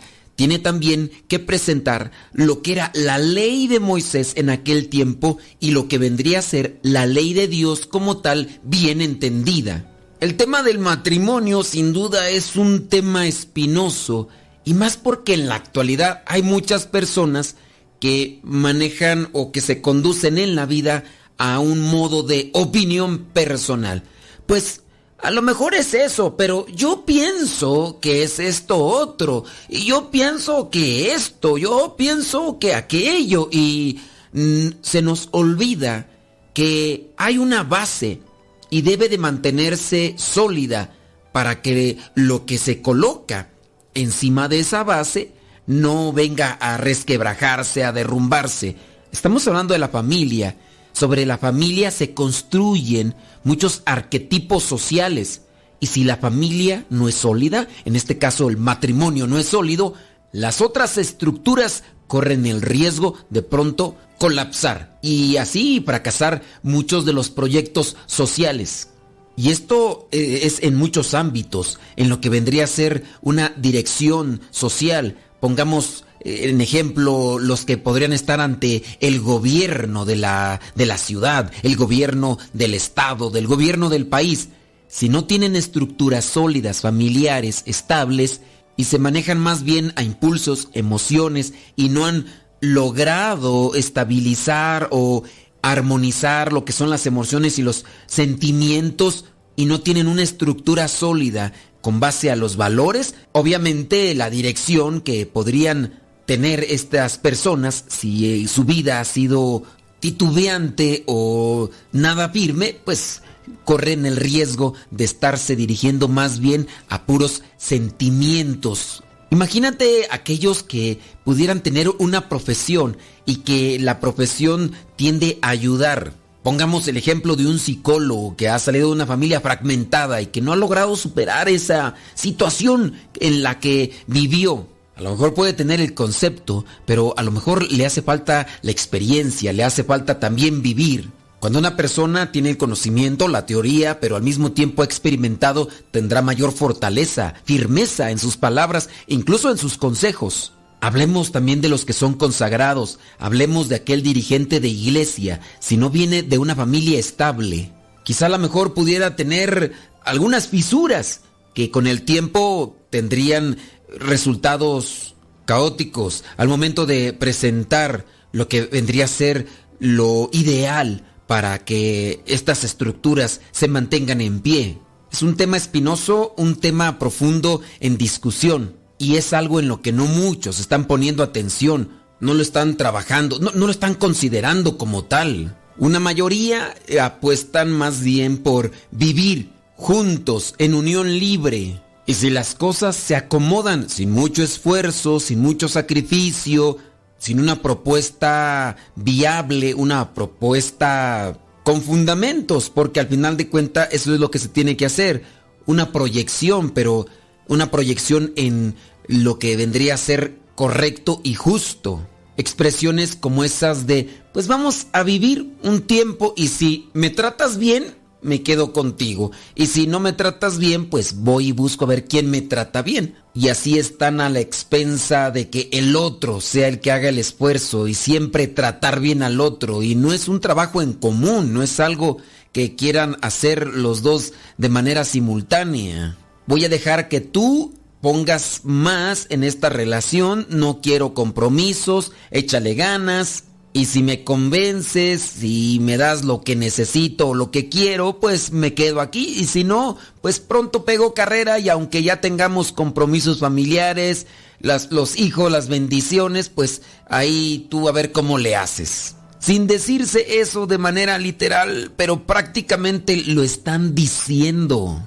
A diferencia de cuando hay madurez, que la persona pudiera considerar, oye, pues las cosas no salieron como pensábamos, como habíamos soñado, pero vamos a echarle ganas. Hemos ya firmado un contrato y tenemos que rescatar esto, no podemos dejar que se hunda la barca, vamos a trabajar los dos juntos, tú de una manera y yo de otra. Pero obviamente ese tipo de pensamiento llega a salir a superficie cuando hay madurez cuando se han programado bien las cosas, no cuando se tuvieron que juntar o casar simplemente porque se dejaron llevar por la pasión, por la hormona y resultó el embarazo y después la bendición y ahora más bien por compromiso, más que por amor, más que por un sueño, un ideal de vivir al lado de esa persona para toda la vida. Como tal mencionamos, pues es un tema, un tema espinoso, un tema polémico porque pues ya muchas personas suponen lo que vendría a ser una idea subjetiva, meramente personal, y ya se descalifica incluso lo que vendría a ser como tema histórico o también jerárquico o incluso moral. Para muchas personas eso ya no tiene relevancia, es más bien lo que sienten y lo que quieren. No importa si a otros les afecta, no importa si otros no están de acuerdo, no importa si toda la vida se ha hecho de la otra manera y pues ellos quieren hacerlo a su modo. Pero nosotros, ciertamente, seguidores de Cristo, tenemos que fijarnos en la enseñanza de Cristo, porque eso es Dice Jesús mismo, el que quiera ser digno de mí, el que quiera ser discípulo mío, que se niegue a sí mismo, que cargue con su cruz y me siga. Y seguir a Jesús no es solamente decir, Ay, yo creo en Jesús y pues agarro de las cosas de Él cuando me conviene, cuando eh, me gustan las ideas. Ahorita como estas no me gustan, estas no las tomo. No, aunque no te gusten, esto también tienes que llevarlo a la práctica. Y la pregunta entonces allí, ¿le está permitido divorciarse? Ya obviamente dice Jesús, no, eh, eso no se puede porque desde el principio la palabra dice, eh, por eso el hombre dejará a su padre y a su madre para unirse a su esposa. Y los dos serán como una sola persona, una, no tres incluso ni siquiera dos, ¿eh? una, los dos serán una sola persona. Así que ya no son dos, sino uno solo. De modo que el hombre no debe separar, el hombre no debe separar lo que Dios ha unido. Si quieres eh, llegar a un buen término, tienes que planear las cosas. Y eso es en lo que se tiene que pensar. Si se quieren casar, pues tiene que dejar el hombre a su padre y a su madre para unirse a su esposa. Después viene el cuestionamiento. Oye, pero Moisés mandó darle a la esposa un certificado de divorcio y despedirla así. Y Jesús responde, Moisés permitió divorciarse de su esposa, pero al principio no fue de esa manera. ¿Qué es más grande, pues? ¿Lo que dice Dios desde el principio o lo que dice después Moisés? Y sepan que si se separan de la pareja, de su esposo, de su esposa, y después se vuelve a casar, entonces comete el pecado de adulterio. Y cuando ya hablamos de la ley, sabemos que cometer ese pecado es una falta realmente grave, fuerte. Acuérdense que el adulterio era castigado con la pena de muerte, es decir, era un pecado grave. Y por eso es que incluso los mismos apóstoles dicen, oye, pues si así están las cosas, pues no conviene casarse. Y ya después Jesús con sus propias palabras dirá, mira, no todos pueden comprender esto, solamente aquellos a quienes Dios les ha dado comprender. Por eso pidamos a Dios que nos ilumine, que nos dé esa sabiduría para que comprendamos cuál es nuestra vocación. Dios dará la fuerza, dará todo aquello que necesitamos para poder llegar a la felicidad, es decir, al cielo. La bendición de Dios Todopoderoso, Padre, Hijo y Espíritu Santo, descienda sobre cada uno de ustedes y les acompañe siempre. Vayamos a vivir la palabra. Lámpara es tu palabra mis pasos, luz en mi sendero. Lámpara es tu palabra para mis pasos, luz en mi sendero. Luz, tu palabra es la luz. Luz, tu palabra es la luz.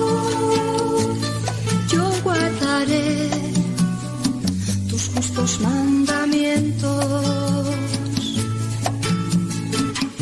Señor, dame vida según tu promesa. Lámpara es tu palabra para mis pasos, luz en mi sendero. Lámpara es tu palabra para mi 60 segundos con Dios. Algunos latidos de nuestro corazón hacen que muchas personas vuelvan a ponerse en pie, vuelvan a creer y sobre todo vuelvan a tener una nueva esperanza de vida. Hay latidos de amor, de ayuda y de servicio. Esos latidos mueven la tierra. Latidos de perdón, amor y reconciliación también mueven al mundo. Latidos que traen alimento, pulsaciones que ayudan y bombean amor a tanta soledad. Los latidos de compasión y consolación dejan huella imborrable. Deja que el latido de Dios inunde la tierra y traiga esperanza a quienes te rodean. Es tiempo de que nuestros corazones latan al ritmo de Dios y comencemos a sentir cómo fluye su amor. 60 segundos con Dios. La pereza mental nos lleva a simplificar las cosas y a no tomar las decisiones correctas. Vivimos en una sociedad y en un tiempo donde se busca toda clase de atajos para no pensar y evitar que se note, donde todo se nos da digerido y donde el pensamiento mágico se vende como lógico y racional. La fascinación con noticias cada vez más rápidas, con llegar antes que los demás a obtener la información, ha generado un vacío de contenido y una incapacidad para comprender lo que sucede en la propia vida y en el mundo que habitamos. A la hora de resolver problemas se recurre de modo ingenuo a toda clase de recetas mágicas que siendo persuasivas, solo a puras falacias que no conducen absolutamente a nada. Cuando nadie repara en la cantidad de afirmaciones de pensamiento mágico, incluso entre profesionales de las más diversas disciplinas, es un signo claro de la pereza mental en la que nos encontramos. Y dicho sea de paso, en esta situación del pensamiento mágico, sabemos muy bien que también dentro de la fe se lleva a cabo. Solamente queremos que compensarlo o quererlo nos llegue a aquella solución espiritual cuando no nos esforzamos ni siquiera buscando una conversión, pero queremos que con solamente pedirlo, con la fe, se adquiera, pero sin conversión. Cuando se cree que las habilidades de alguien para algo lo hacen un genio para todo lo que se proponga, o cuando un producto es bueno para todo o lo cura todo, tenemos un problema para pensar. Ahora, solamente con mirar qué tipo de comerciales están pasando en la televisión, una mayoría de comerciales que se enfocan a querer disminuir la grasa que está de más en el cuerpo con un simple gel o con una simple pastilla o solamente con adquirir cierto tipo de aparato que se vende y que te dice que con unas cuantas veces que lo uses obtendrás los resultados que estás buscando. Ya desde ahí el pensamiento mágico está teniendo su efecto en la economía de algunos, porque tú se la crees, tú adquieres y tú le generas ganancias a esa persona que tiene que pagar mucho dinero para tener un comercial en la televisión, pero el exceso de personas que creen que con comprar ese gel que están ofreciendo van a reducir la grasa que está de más en su cuerpo, eso es provechoso para esas personas. Que alguien sea un buen director técnico de fútbol o haya sido un gran general en el ejército, no lo hacen automáticamente un gran ejemplo para poder ser exitoso en todo.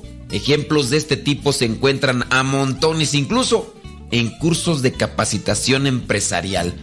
Ante cualquier situación compleja, tendemos a simplificar las cosas y buscarle una sola causa o una descripción simplista que por ello suele ser siempre reduccionista. Así todos nos volvemos de una forma psicólogos y hasta médicos, que hacemos diagnósticos de la gente sin ser profesionales de esas disciplinas. Cuando se habla de soluciones o problemas sociales o hasta económicos, incluso políticos, que generalmente son muy complejos y dependen de múltiples factores, se crea la ilusión que todo se arreglaría con una sola acción. Póngase a fijar en los discursos actuales de muchos políticos. Los anaqueles de las librerías están repletos de manuales de autoayuda que prometen la fórmula definitiva para su problema y será exitoso incluso hasta para dirigir una empresa. Dicho también en las redes sociales, cuando encuentras promocionales donde te dicen que vas a tener muchos seguidores en las redes sociales o que vas a tener éxito con aquello que vas a ofrecer en el mundo cibernético. Y hay personas que lo están ofreciendo y no tienen muchos seguidores. La pregunta es, ¿cómo es que están prometiendo algo que ni ellos mismos han trabajado?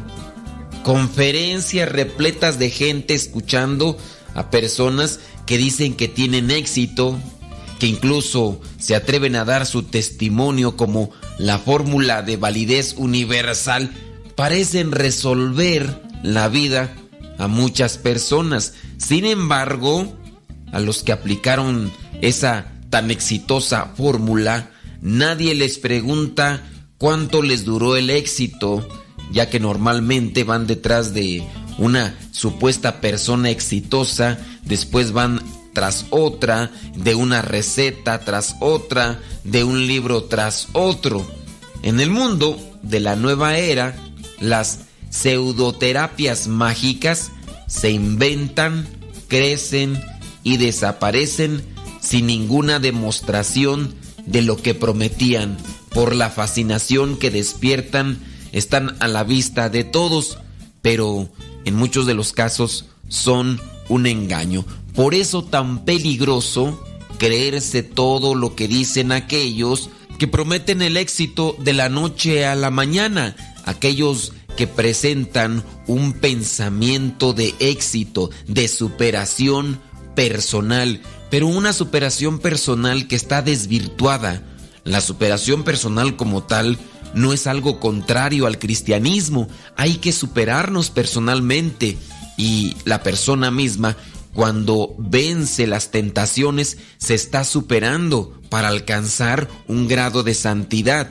Eso es bueno, pero lo malo es cuando se vende la superación personal como algo mágico que dará soluciones a todo tipo de problemas problemas en el matrimonio, problemas en el dinero, problemas en el trabajo, problemas de cualquier índole. Y si me permite también agregar algunas cosas, también esto se ve dentro de la predicación cristiana, con personas que llegan a decir que sin ningún esfuerzo, sin ningún sacrificio, sin ninguna conversión, alcanzarán aquellos bienes espirituales que tanto anhelan, aquellas necesidades materiales o físicas para su familia. En cierto sentido, también este tipo de pensamiento mágico se ha presentado en la religión y cuando la persona no ha logrado identificar bien los engaños que se presentan en lo que es un contexto meramente secular, también los llega a asociar a las cuestiones religiosas. Nos hace falta más profundización en la fe, en el conocimiento de la palabra, en el conocimiento de la doctrina, para no quedar embaucados en este tipo de engaños y que a últimas instancias lleguemos a convertir la religión en mera superstición, tener objetos religiosos como si fueran más bien amuletos, tener o buscar algún tipo de oraciones como fórmulas mágicas, pensando que si se utiliza cierto tipo de oración se obtendrá lo que se anhela, o en sus casos extremos, que si se va al santuario o a visitar cierto lugar de peregrinación, aquellas cosas llegarán a su vida. Sí, aquí trabaja la fe, se necesita la conversión. Jesucristo mismo dice que todo lo que pidamos en su nombre, Él nos lo dará. Pero también tengamos presente que Jesucristo dice, quien quiera ser digno de mí, que tome su cruz, que me siga y que se niegue a sí mismo. No solamente es voy a pedir las cosas en nombre de Jesús, donde están dos o tres reunidos, ahí estoy yo. No solamente basta eso, sino también viene un sacrificio, un sacrificio que nos exige a todos convertirnos y dejar aquellas cosas que nos llenan el egoísmo. Tengamos cuidado pues con aquello que se propaga cada vez más, la pereza por el pensar, por el reflexionar, el hijo pródigo pudo regresar con su padre después que se puso a pensar cuántos trabajadores de su padre estaban mejor que él. Y el padre de la misericordia lo abrazó y le dio incluso aquello que no pensaba el hijo pródigo que podía recibir.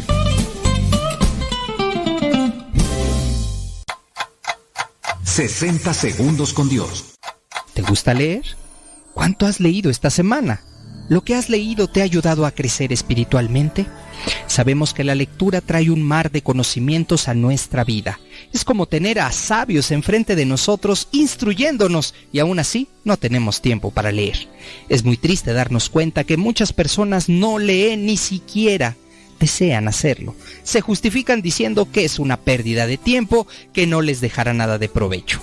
La lectura nos da la oportunidad de crecer, conocer y comprender la vida desde diferentes ángulos. La lectura espiritual nos permite acercarnos a la fuente de amor inagotable, abre nuestro pensamiento y penetra en nuestro ser. Lee la Biblia, acércate a los autores católicos, déjate fascinar por su pensamiento, pero sobre todo, comienza a leer. 60 segundos con Dios. ¿Ya estás listo para la trivia del día de hoy? Pues vamos con ella. La pregunta es la siguiente. ¿Cuántos años vivió Josué, el discípulo de Moisés? ¿Cuántos años vivió Josué, el discípulo de Moisés? Josué el que se quedó al mando después de que Moisés ya no pudo seguir porque no tenía permitido entrar a la tierra prometida, le siguió Josué. Josué cuántos años tenía cuando murió? Murió a los 110 años, murió a los 130 o murió a los 150. ¿A los cuántos años murió Josué? A los 110, a los 130 o a los 150.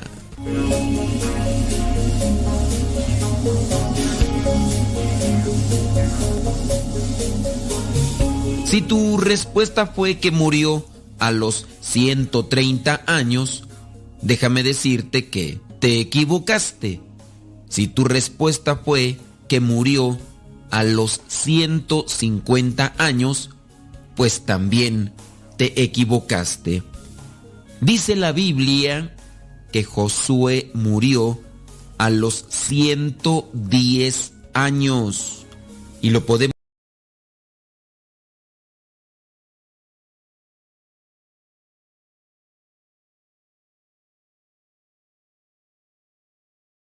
verificar en el mismo libro de Josué, capítulo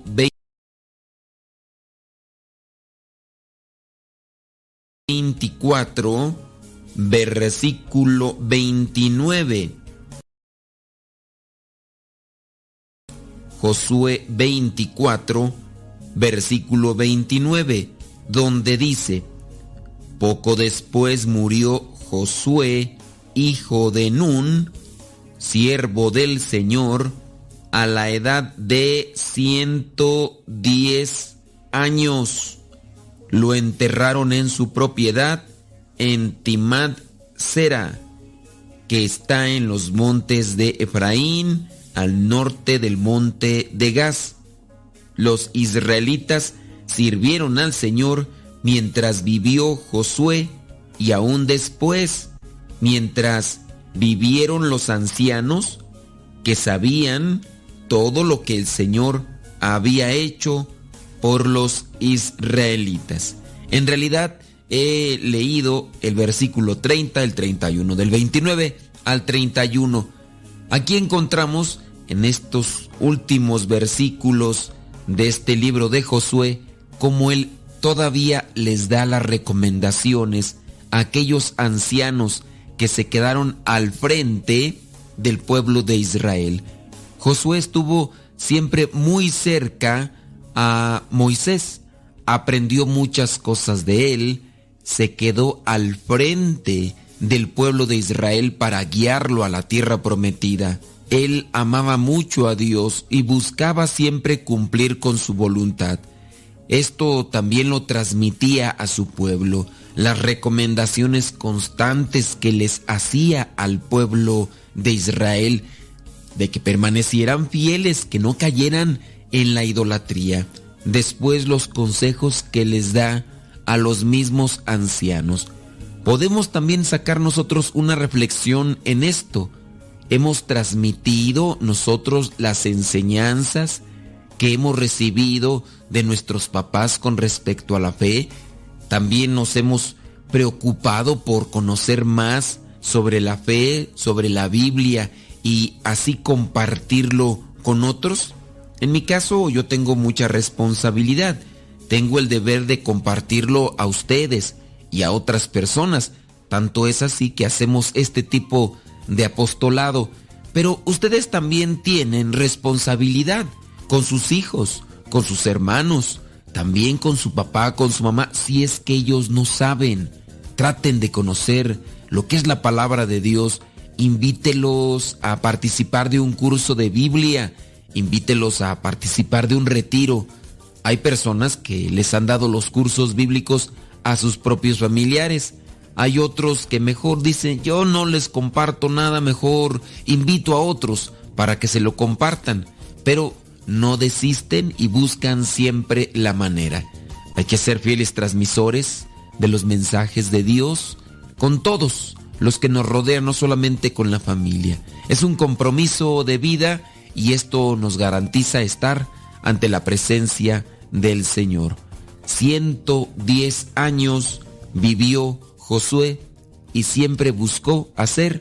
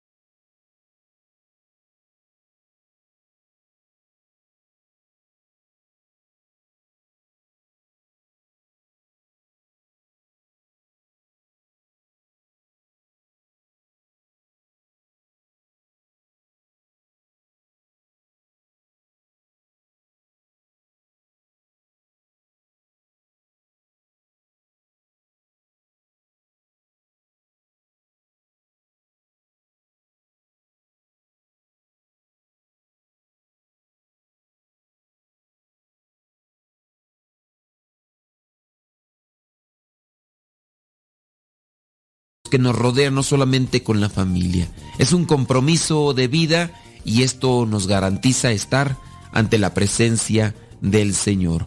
110 años vivió Josué y siempre buscó hacer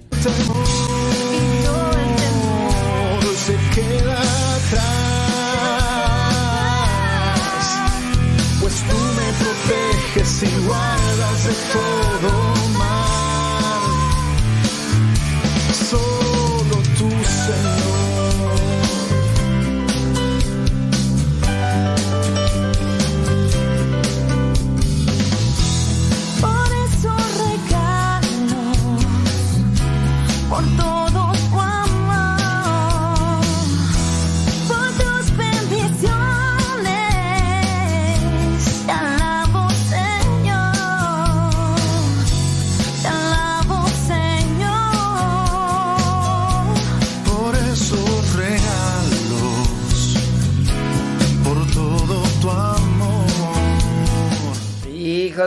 oye, pues se fue, el, se fue el internet y ya no supe ni...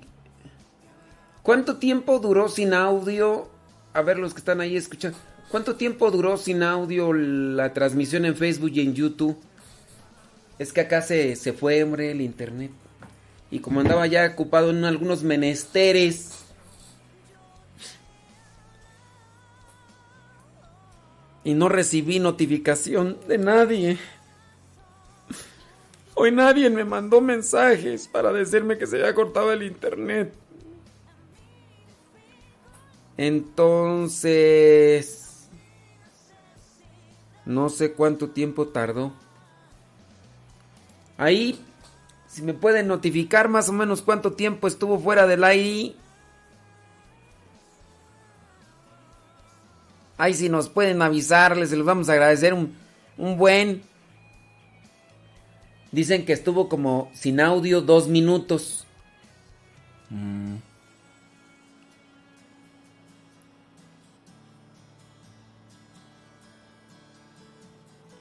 Muy bien.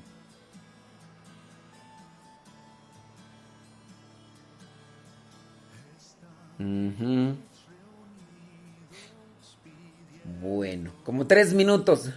Gracias. Qué bueno que nos, qué bueno que nos avisan. del cielo que nos reavives hoy. Tu espíritu renueve el corazón.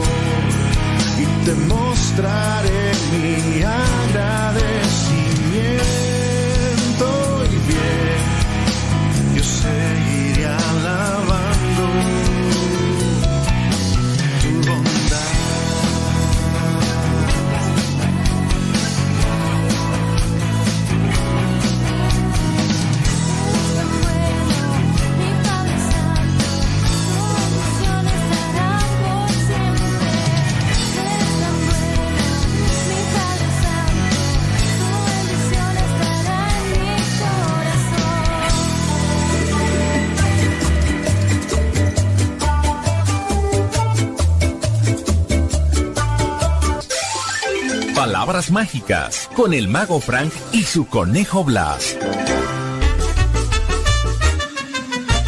Hola a todos, esto es Palabras Mágicas. Quiero mandar un saludo a todos los que nos escuchan. Sí, un saludo a todos, menos al Padre José. ¿No quieres saludar al Padre José? Bueno, al Padre José sí, pero a Sergio Enríquez no. ¿Cómo que no, Blas? Es el productor del programa. ¿Cómo no lo vas a saludar? Bueno, a Sergio sí, pero a ti no. Ay, Blas, ¿y por qué no me quieres saludar a mí? Bueno, a ti sí, pero al que no quieres saludar es al público. ¿No vas a saludar al público? ¿Cómo que se te ocurre, Blas? Bueno, al público sí, pero bueno, ya, ya, ya, ya párale, Blas. ¿Qué te pasa? Quieres saludar, siempre sí, siempre no, siempre sí, siempre no. Ah, es que yo soy muy sabio. ¿Y eso qué tiene que ver? Bueno, que el otro día el padre José dijo, es de sabios arrepentirse. Entonces me estoy arrepintiendo. No, Blas, tú no te estás arrepintiendo. Lo que estás haciendo es nada más cambiar de opinión. ¿Y qué no es lo mismo? Claro que no, Blas. ¿Tú sabes lo que es el arrepentimiento? Claro, el arrepentimiento es algo que se hace, pero no se hace. ¿Qué? No te entendí, Blas. Bueno, eh, te, te explico. El arrepentimiento viene de dos palabras. Arrepentí y miento. Entonces cuando dices, me arrepentí, luego dices, miento. Entonces quiere decir que no te arrepentiste porque mentiste. Blas, no te entiendo nada. ¿Qué te parece que la palabra mágica de hoy sea el arrepentimiento? Sale. Sí, sí. Bueno, no, mejor no. ¿Por qué no, Blas? Porque ya me arrepentí. Blas, el arrepentimiento no es nada más decir siempre no. El arrepentimiento es mucho más que un cambio de opinión. El arrepentimiento de verdad lleva consigo una acción. Yo sé cuál es esa acción. ¿Cuál? El decir, chin, me equivoqué. Blas, no digas esa palabra. Ay, perdón, perdón, perdón. Quise decir, chin, la regué. No, Blas, la palabra que no quiero que digas es la de, o- o- olvídalo. El que se arrepiente no nada más tiene que decirlo, sino tiene que reparar el daño y más importante, hacer el firme propósito de no volver a hacer lo que hizo. A ver, a ver, más despacio. Por ejemplo, si un señor se roba una cartera y se arrepiente, ¿qué tiene que hacer? Bueno, pues primero reconocer que hizo mal. Ay, entonces yo tengo que reconocer que hice algo mal. ¿Qué hiciste, Blas? Que ayer me comí un pastel de zanahoria que estaba ahí en la mesa. Blas, ese pastel lo iba a llevar a una fiesta. Bueno, bueno, ya reconocí que me lo comí. Ya me estoy arrepintiendo, ¿no? Pero luego, ¿qué haría el ladrón de la cartera? Bueno, pues el ladrón de la cartera, pues la tendría que regresar, ¿no? Ah, muy bien, entonces ahí te voy. ¿Qué vas a hacer, Blas? Te voy a regresar el pastel que me comí ayer. No, no seas cochino. A veces no se puede reparar el daño, pero se puede compensar con una buena acción. ¿Cómo qué? Por ejemplo, el ladrón de la cartera le puede regalar el dinero a un niño pobre. Ah, entonces yo un día que agarré el dinero del monedero de mi tía Lechuga, hice una buena acción. ¿Por qué? Porque se lo di a un señor pobre que estaba ahí gritando en la calle. Pues muy mal hecho, Blas. Mal hecho, ¿por qué? Si le regalé dinero. Bueno, bien hecho y mal hecho. No te entiendo. Mira, mal hecho que hayas tomado el dinero, pero bien hecho que se lo hayas dado a ese pobre señor que gritaba en la calle.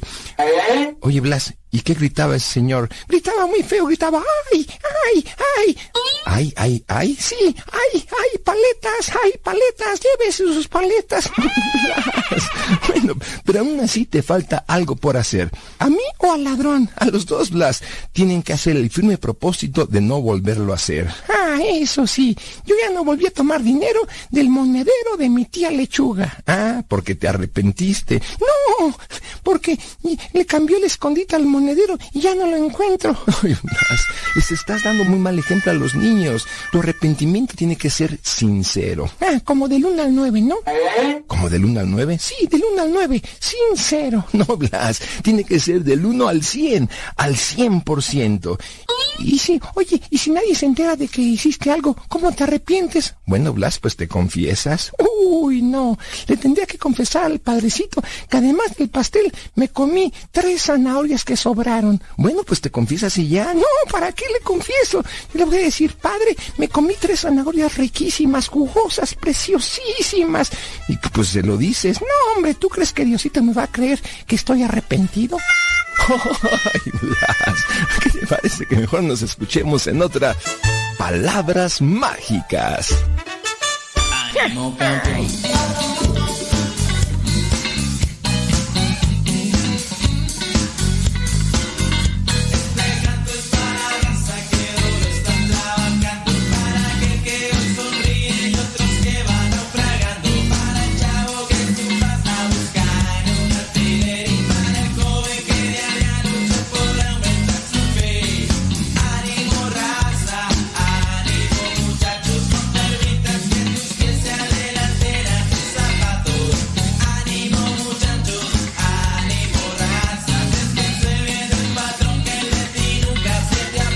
14 minutos después de la hora, un 13 de agosto del 2009, comenzamos a transmitir por radio. Sepa. Un chistecillo, un chistecillo. Hermano, dígame. ¿Cómo le dicen a usted ahí en la iglesia, en el grupo de iglesia? En el grupo de iglesia, a mí me dicen calcetín. ¿Y por qué le dicen calcetín en el grupo de iglesia? Porque nunca encuentro pareja.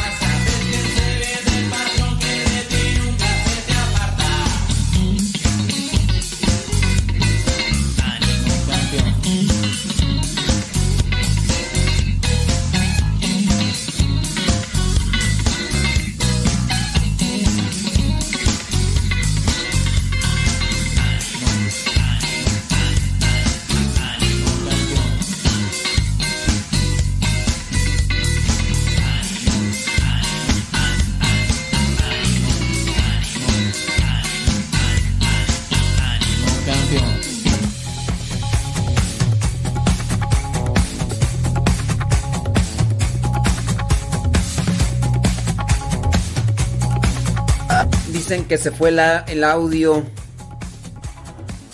Mm, ¿A qué hora se fue el audio tú? Que no se escucha, dicen. Dicen que no se escucha.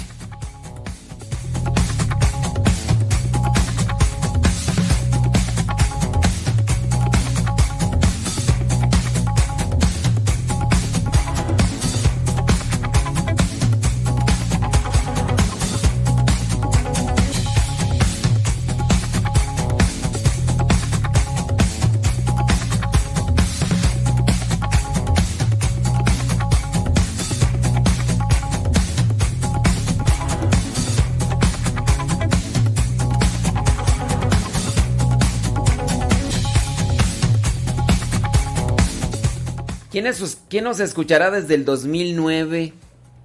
Ya existía Facebook. Ya existía Facebook y gracias al Facebook en el 2009 pudimos compartir con los que nos conectaron que estábamos al aire. Y en aquel eh, 2009, 13 de agosto, transmitíamos desde aquí el día de hoy voy a subir un video con la computadora y con el micrófono con el que comenzamos a transmitir en Radio Separa. Obviamente la computadora ya no sirve, se nos descompuso incluso hace unos cuantos años y ya no hubo manera de recuperarla, de, de restablecerla. Pero ahí la tengo, ahí la tengo como un, recuerdo. Recuérdate de Acapulco. Ahorita vamos a grabarlo en el en el video, en el diario misionero. Vamos a grabar ahí esa esa computadora y el micrófono, uno de los micrófonos con el con los que grabábamos así y pues y en aquellos en aquellos tiempos el internet obviamente sí estaba bien, pero regularmente se cortaba. Yo todavía no sabía si estas cuestiones de internet mucho poco a poco he ido aprendiendo algo. Ahorita nos falla, pero en aquellos tiempos, obviamente yo no sabía que por el internet se cortaba, pues era el primer día, ¿no? Incluso conseguí una una van, una, ¿cómo se dice? Unos, unos, una memoria USB de banda ancha. La conseguí, ¿por qué? Porque con ella nos fuimos a transmitir el día... mm, era jueves, viernes, no me acuerdo, pero el día 15 de agosto del 2009, ¿qué día era tú? Estábamos transmitiendo lo que son los la misa de los votos religiosos. A ver.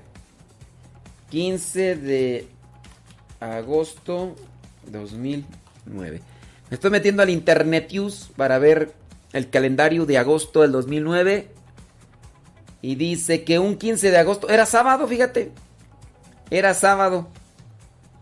Hoy 15 de agosto va a ser en domingo, ¿verdad? Pero en el 2009, un 15 de agosto era sábado y estábamos transmitiendo desde San Vicente Chicoloapan. Estábamos transmitiendo con Radio Cepa y más o menos funcionaba, más o menos funcionaba el internet. Se escuchaba en partes. Y pues ahí estábamos de repente unos 20 minutos y se cortaba y, y también aquí en esta casa eh, cambiaba el, el internet, era así medio... Pero poco a poco nos dimos cuenta que necesitamos una línea estable y bueno, fueron varias cosas que hemos ido aprendiendo. a incluso cómo estuvo a mí en el 2009, en junio, ya me dan la ordenación sacerdotal. Y en, y en ese año dice el padre fundador, el padre Luigi, me dice, pues mira, tu misión va a ser poner una estación de radio. Y entonces yo digo, mm, ¿y cómo? ¿Dónde? ¿Con quién? A mí la ordenación sacerdotal me la dieron en junio del 2009, un 19 de, junio, un 19 de junio del 2009. Bueno, cuando a mí me dicen tu misión va a ser poner una estación de radio y dedicarte a los medios de comunicación, entonces mi pregunta es, eh, ¿cómo le voy a hacer para poner una estación de radio? No sabía ni a quién preguntarle. No, eh, es más, estaba incluso perdido hasta para buscar en internet. Porque tampoco yo tenía computadora. Yo no tenía computadora, no, no tenía... Porque en aquellos tiempos las circunstancias de formación incluso eran muy diferentes en la actualidad. No, eh, no podía uno tener celular, nada. Ahorita ya las cosas han cambiado porque pues, son otras circunstancias y todo lo demás. Pero en aquellos tiempos no podía tener ni celular, aunque fuera sacerdote. Y ustedes dirán, pero ¿por qué? Era el año 2009. Y pues bueno. La cosa es que pues ya viene el momento de que, oye, pues necesitamos una computadora. Y ya. Le dijeron a uno de los padres de la comunidad y el padre Gonzalo. Este, nos dimos cuenta que iba a haber una feria de la tecnología en el World Trade Center. Y pues vamos, vamos, ¿no? Y con uno de los padres que pues eh, tenían más conocimiento de computadoras nos acompañó. Y ya, se compró una laptop, que esa es la que tengo ahí, que ya no sirve, ¿verdad? Y entonces, pues ya, teníamos una laptop, teníamos la computadora. ¿Qué sigue? Pues un micrófono. Bueno, pues yo tengo un micrófono de diadema. De esos que se colocan. Ah, muy bien. No, pues con ese. ¿Qué más? Pues ya. Y entonces en internet, ya la conectamos en internet. Y entonces en el, dos- en el, en junio, julio, pues no sabía yo qué onda. Llegó julio, pero en julio del 2009 se hizo la feria de la Biblia. En la feria de la Biblia llegó una llegó el doctor Ricardo Castañón y una señora que era su secretaria en México de los eventos tenía una estación de radio. Creo que todavía de hecho existe la radio, tú. Déjame meter a la radio a ver si todavía existe esa. Em, ¿Cómo se llama esa radio, tú? Em, radio, ¿cómo era tú? Este. Eh, ni me acuerdo de la radio, tú. Eh, ¿Cómo se llama esa radio, tú? ¿Cómo se llama esa radio? ¿Cómo se llama esa estación de radio? Deja ver. cómo shuri. A ver. Tiene que aparecer la... Déjame ver, déjame ver. No, ya. ¿Cómo se llama esa estación de radio? Déjame ver, déjame ver. Por aquí tiene que aparecer. ¿Cómo se llama esa estación de radio? Yo la llegué a escuchar poquito, la verdad. Pero bueno, la señora que estaba encargada de esa estación de radio. A ver. Entonces llegó y me dice, eh, como, está, como era la feria del libro y se había invitado al doctor Ricardo Castañón Gómez, la señora llegó y dijo, eh, disculpe, eh, ¿sí, me podrá, ¿sí me podré conectar con mi estación de radio para transmitir la conferencia del doctor Ricardo Castañón Gómez? Y yo dije, sí, pues sí. Dice, es que entonces voy a traer mi radio. Y yo le dije, bueno, tráigase su radio. Yo, fíjate, dentro de mi desconocimiento, pensaba yo que iba a traer pues una camioneta, maletas y que iba a traer todo un equipo así. No, la señora fue a su automóvil, sacó sacó la computadora, sacó la computadora y entonces conectó la computadora a conectó la computadora al al sonido. Fíjate que no encuentro tú en la la estación esta de radio donde transmitían. Ay, ¿cómo se llamaba? tú? ¿Cómo se llamaba? Déjame ahorita pongo una rola y ahorita la busco, espérame.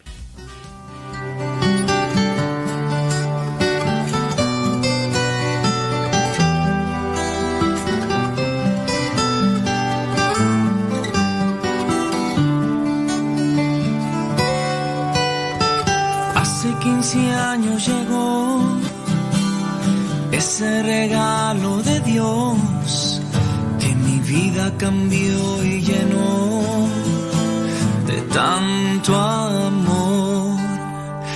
Una linda mujer me envió, su carita me cautivó, responsable Dios me dejó de cuidar su corazón. Fue ese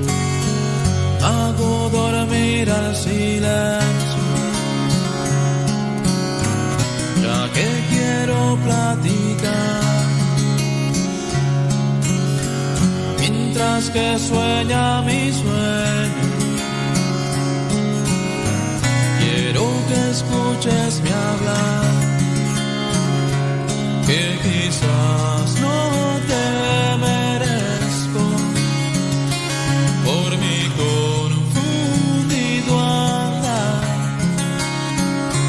pero sé que aún es tiempo de enseñarme a caminar, amarte.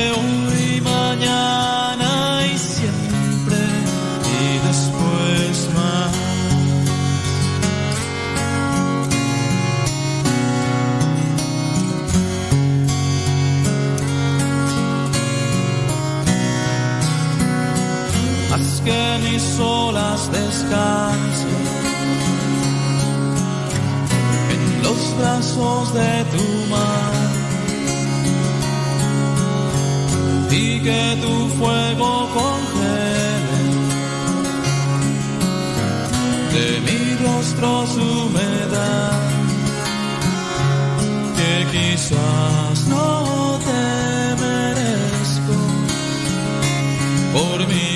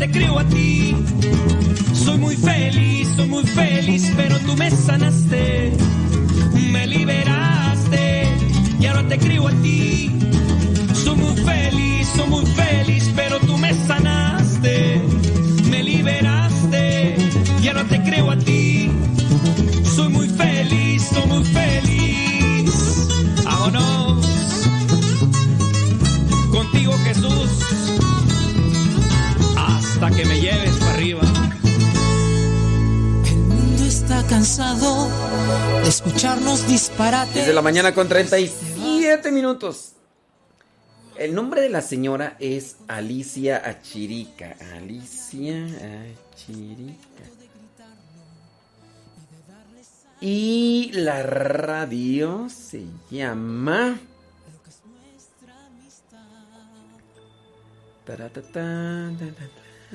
Será.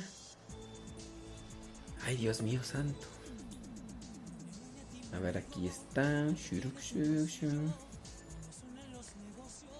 Mm. ¿Dónde está tú? Yo creo que la radio ya no existe. Pienso yo.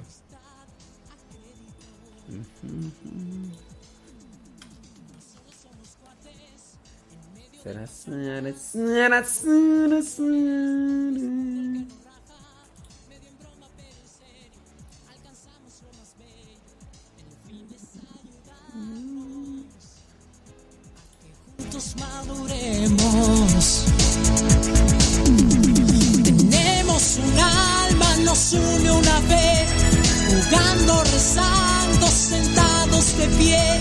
Sentimos el fuerte abrazo de aquel que nos enseñó que amistad estar todo el ser nos vuelve una especie de alegría desbordante. La felicidad en encuentra aquí morada, no es errante, no es utópico, es cierto. Si no crees, ven, no miento. Aquí sí es necesario entrar al movimiento.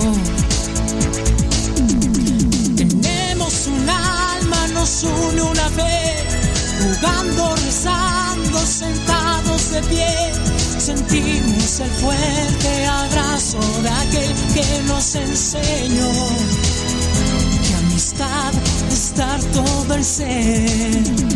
No hay más alegría que aquella que está en aquel que entrega la vida por los demás. Oh, tenemos un alma, nos une una fe, jugando, rezando, de pie, sentimos el fuerte abrazo de aquel que nos enseñó. Que amistad estar todo el ser. Tenemos un alma, nos une una fe, jugando, rezando, sentados de pie. Sentimos el fuerte abrazo de aquel que nos enseñó. La radio se llama Dim. Bueno, es que ya de hecho no existe. La radio ya no existe. Tanto que ya tampoco la página existe, tú. La, dirección de la página, como tal, ya no. No existe. Dice que. Radio, verdad, es verdad. Sí, ¿qué pasó? Bueno, es que quién sabe también la señora, ¿verdad? Sí.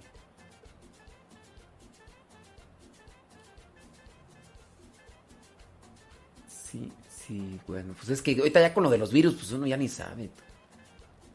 Pero ya, ya, encontré lo de la...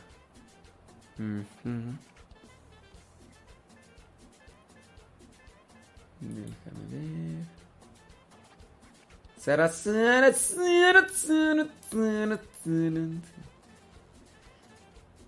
Eh, no, no, ¿sabes? No, Dios mío. Pues desde cuándo dejaría de...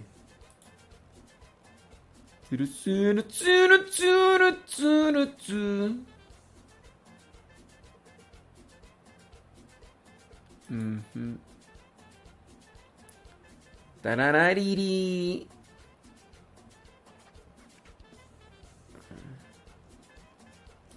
Mm.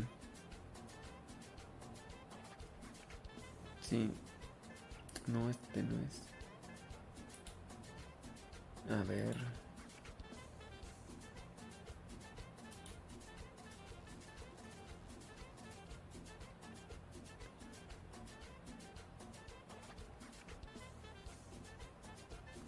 Dimi. Ah, ah, yo pienso que a lo mejor, ¿sabes qué? Que cambió.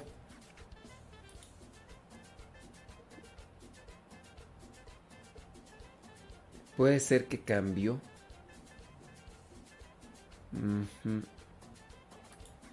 Cambió de nombre, lo que estoy checando aquí.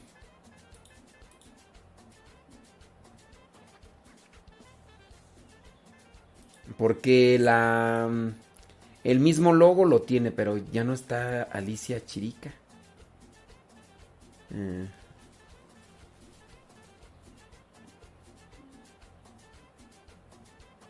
Bueno. Pues bueno, ya estábamos ahí. Y entonces... Nada más así como que un pequeño recuento. Mm, fue en aquel momento entonces cuando me encuentro a Alicia Chirica y en el Festival de la Biblia, que fue en julio. Y entonces ya le pregunto yo, oiga, ¿y para lo de una estación de radio? No, pues mira, si tú te conectas con esta compañía, le dices y me dio todas las pautas para yo hacer conexión. Después yo no sabía utilizar el Sam Broadcaster, que es la, el programa que se utiliza. Ella ya lo tenía y me dijo, yo te lo comparto.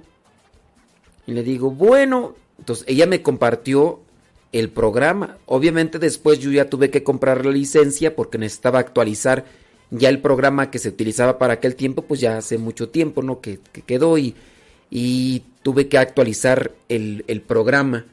Y entonces eh, ya actualicé el programa, lo compramos, la licencia y todo lo demás. Y así fue como comenzamos con la programación de Radio Cepa allá el 13 de agosto del 2009. 13 de agosto del 2009, así que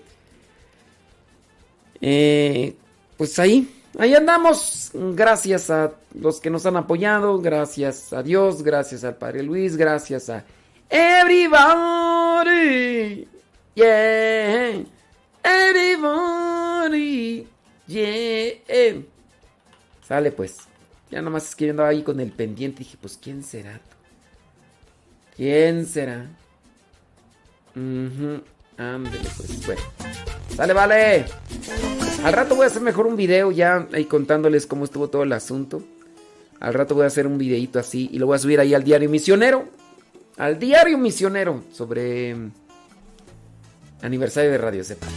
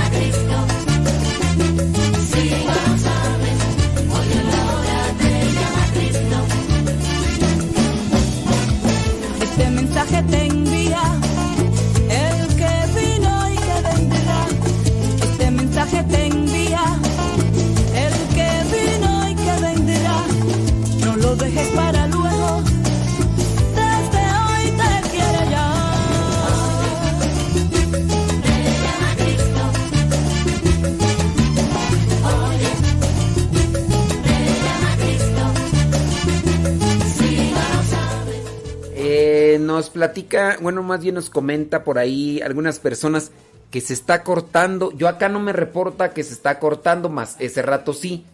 A las 10 y a las 9 se hizo un corte, pero dicen que se está cortando la, la transmisión. Échenos, denos un comentario ahí si se está cortando y pues... Si se está cortando, pues ya a ver, a ver qué hacemos, porque a lo mejor puede ser que suceda algo por acá. de encontrar un buen amigo.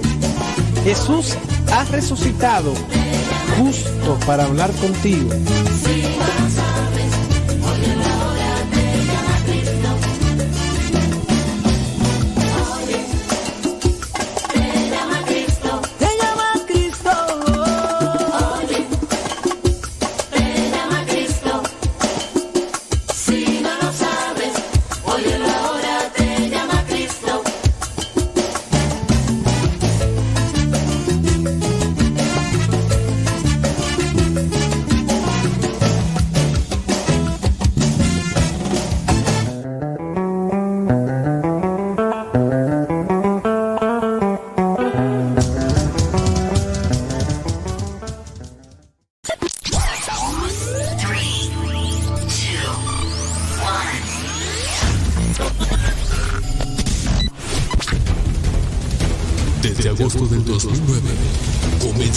Transmitir gracias a Dios. Y gracias a ti. Radio Cepa. Una radio que forma e informa.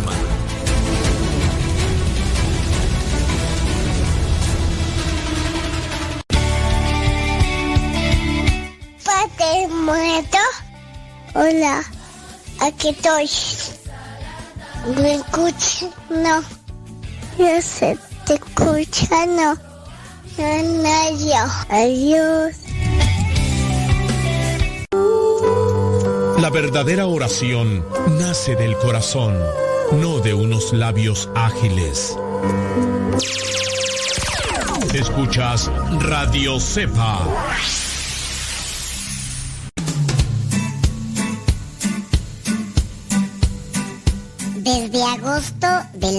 2009, aquí está Radio Cepa y seguirá estando hasta que Dios no diga otra cosa. Recomienda a Radio Cepa para que sigamos adelante hasta que Dios no diga lo contrario. Radio Cepa, ñaca ñaca.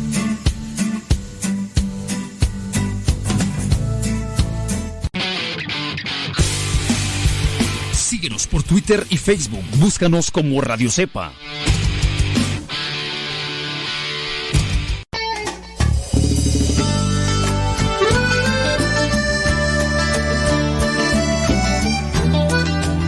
Bien, nuevamente estoy aquí, mi nombre es Jorge Morel de la República Dominicana y este y quiero invitarle a que siga escuchando a Radio Cepa y también que a través de la radio escuche mi música, ¿verdad? Porque ya se la dejé a los muchachos para que pongan la música eh, nuestra por allá. Que Dios te bendiga.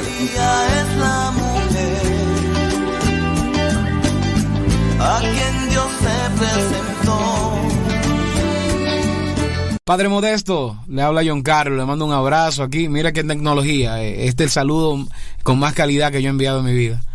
Le mando de verdad este cariño a usted, eh, pues decirle que siempre lo tengo en mi corazón. Eh, gracias por ser la riqueza que es usted para nuestra iglesia. Gracias por ser el ejemplo de vida. Y oro por usted y por todos los sacerdotes para que Dios nos siga regalando esas palabras sabias a través de ustedes, sus elegidos. Un abrazote. Bendiciones. Hola, ¿qué tal? Yo soy Padilla de Proyecto 67 desde República Dominicana y queremos mandarle un caluroso abrazo a toda nuestra gente de Radio Cepa en México y les invitamos a seguir escuchando nuestra música. Dios les bendiga.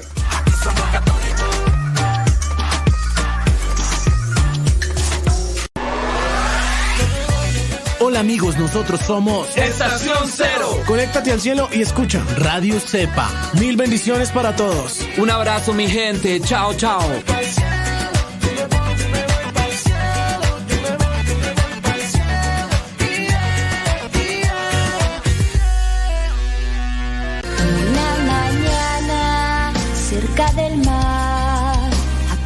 ¿Qué tal familia? Les saluda su amiga y hermana en Cristo, Priscila Ángel, y el día de hoy quiero invitarlos a que escuchen pues nuestra música, música católica, música de Dios aquí a través de Radio Cepa. Dios te bendice. Era sencillo al conversar, llegaba al corazón de quien lo escuchaba.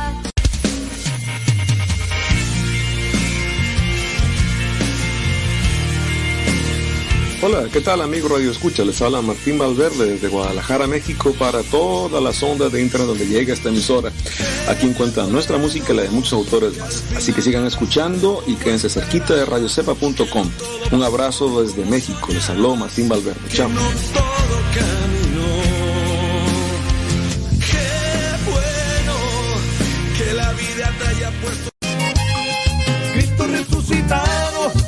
la quítame esta cara de limón chupado.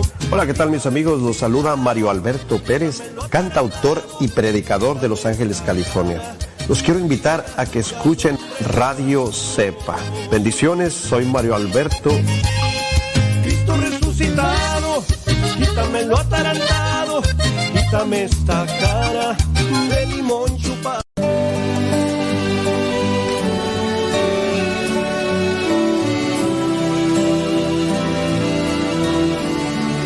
Soy Esther Hernández de República Dominicana y te envío un saludo con el amor de Dios. Que el Señor te abrace, te quiera y que puedas saber en todo momento que Él está cerca de ti.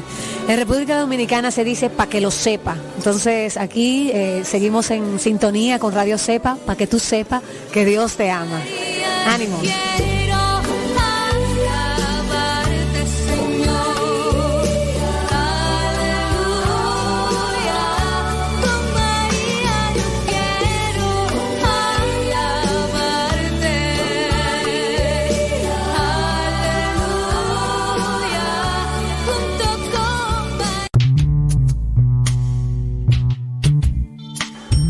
Hola a todos, soy Juan Manuel Cotelo, director de La Última Cima, y les agradezco y les invito a que escuchen Radio Cepa, Radio Sepa, como dicen aquí ustedes los mexicanos. Es convencido de que no perderán el tiempo, al revés, lo ganarán.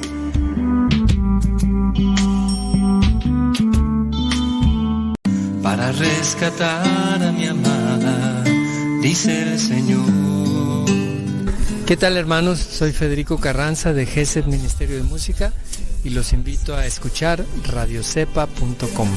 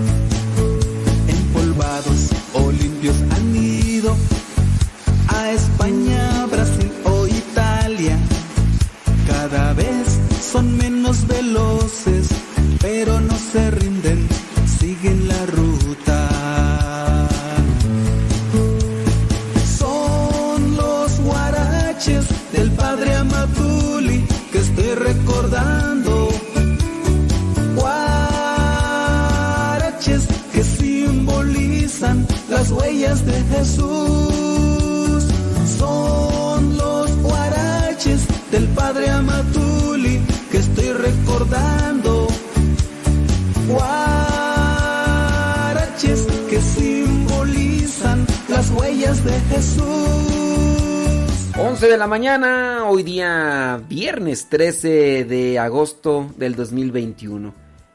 Celebra- cumpliendo un año más de transmisión con Radio Cepa. Nos desconectamos del Facebook y de YouTube. Los invitamos para que pasen a radiocepa.com. Radiocepa.com. Y así puedan pues disfrutar de música.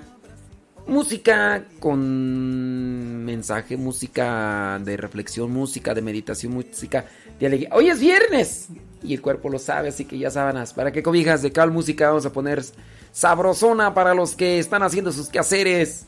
Se pongan las pilas. que estoy recordando.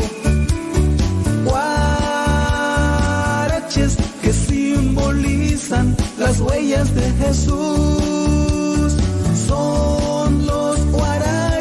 Del Padre Amatuli que estoy recordando. Guaraches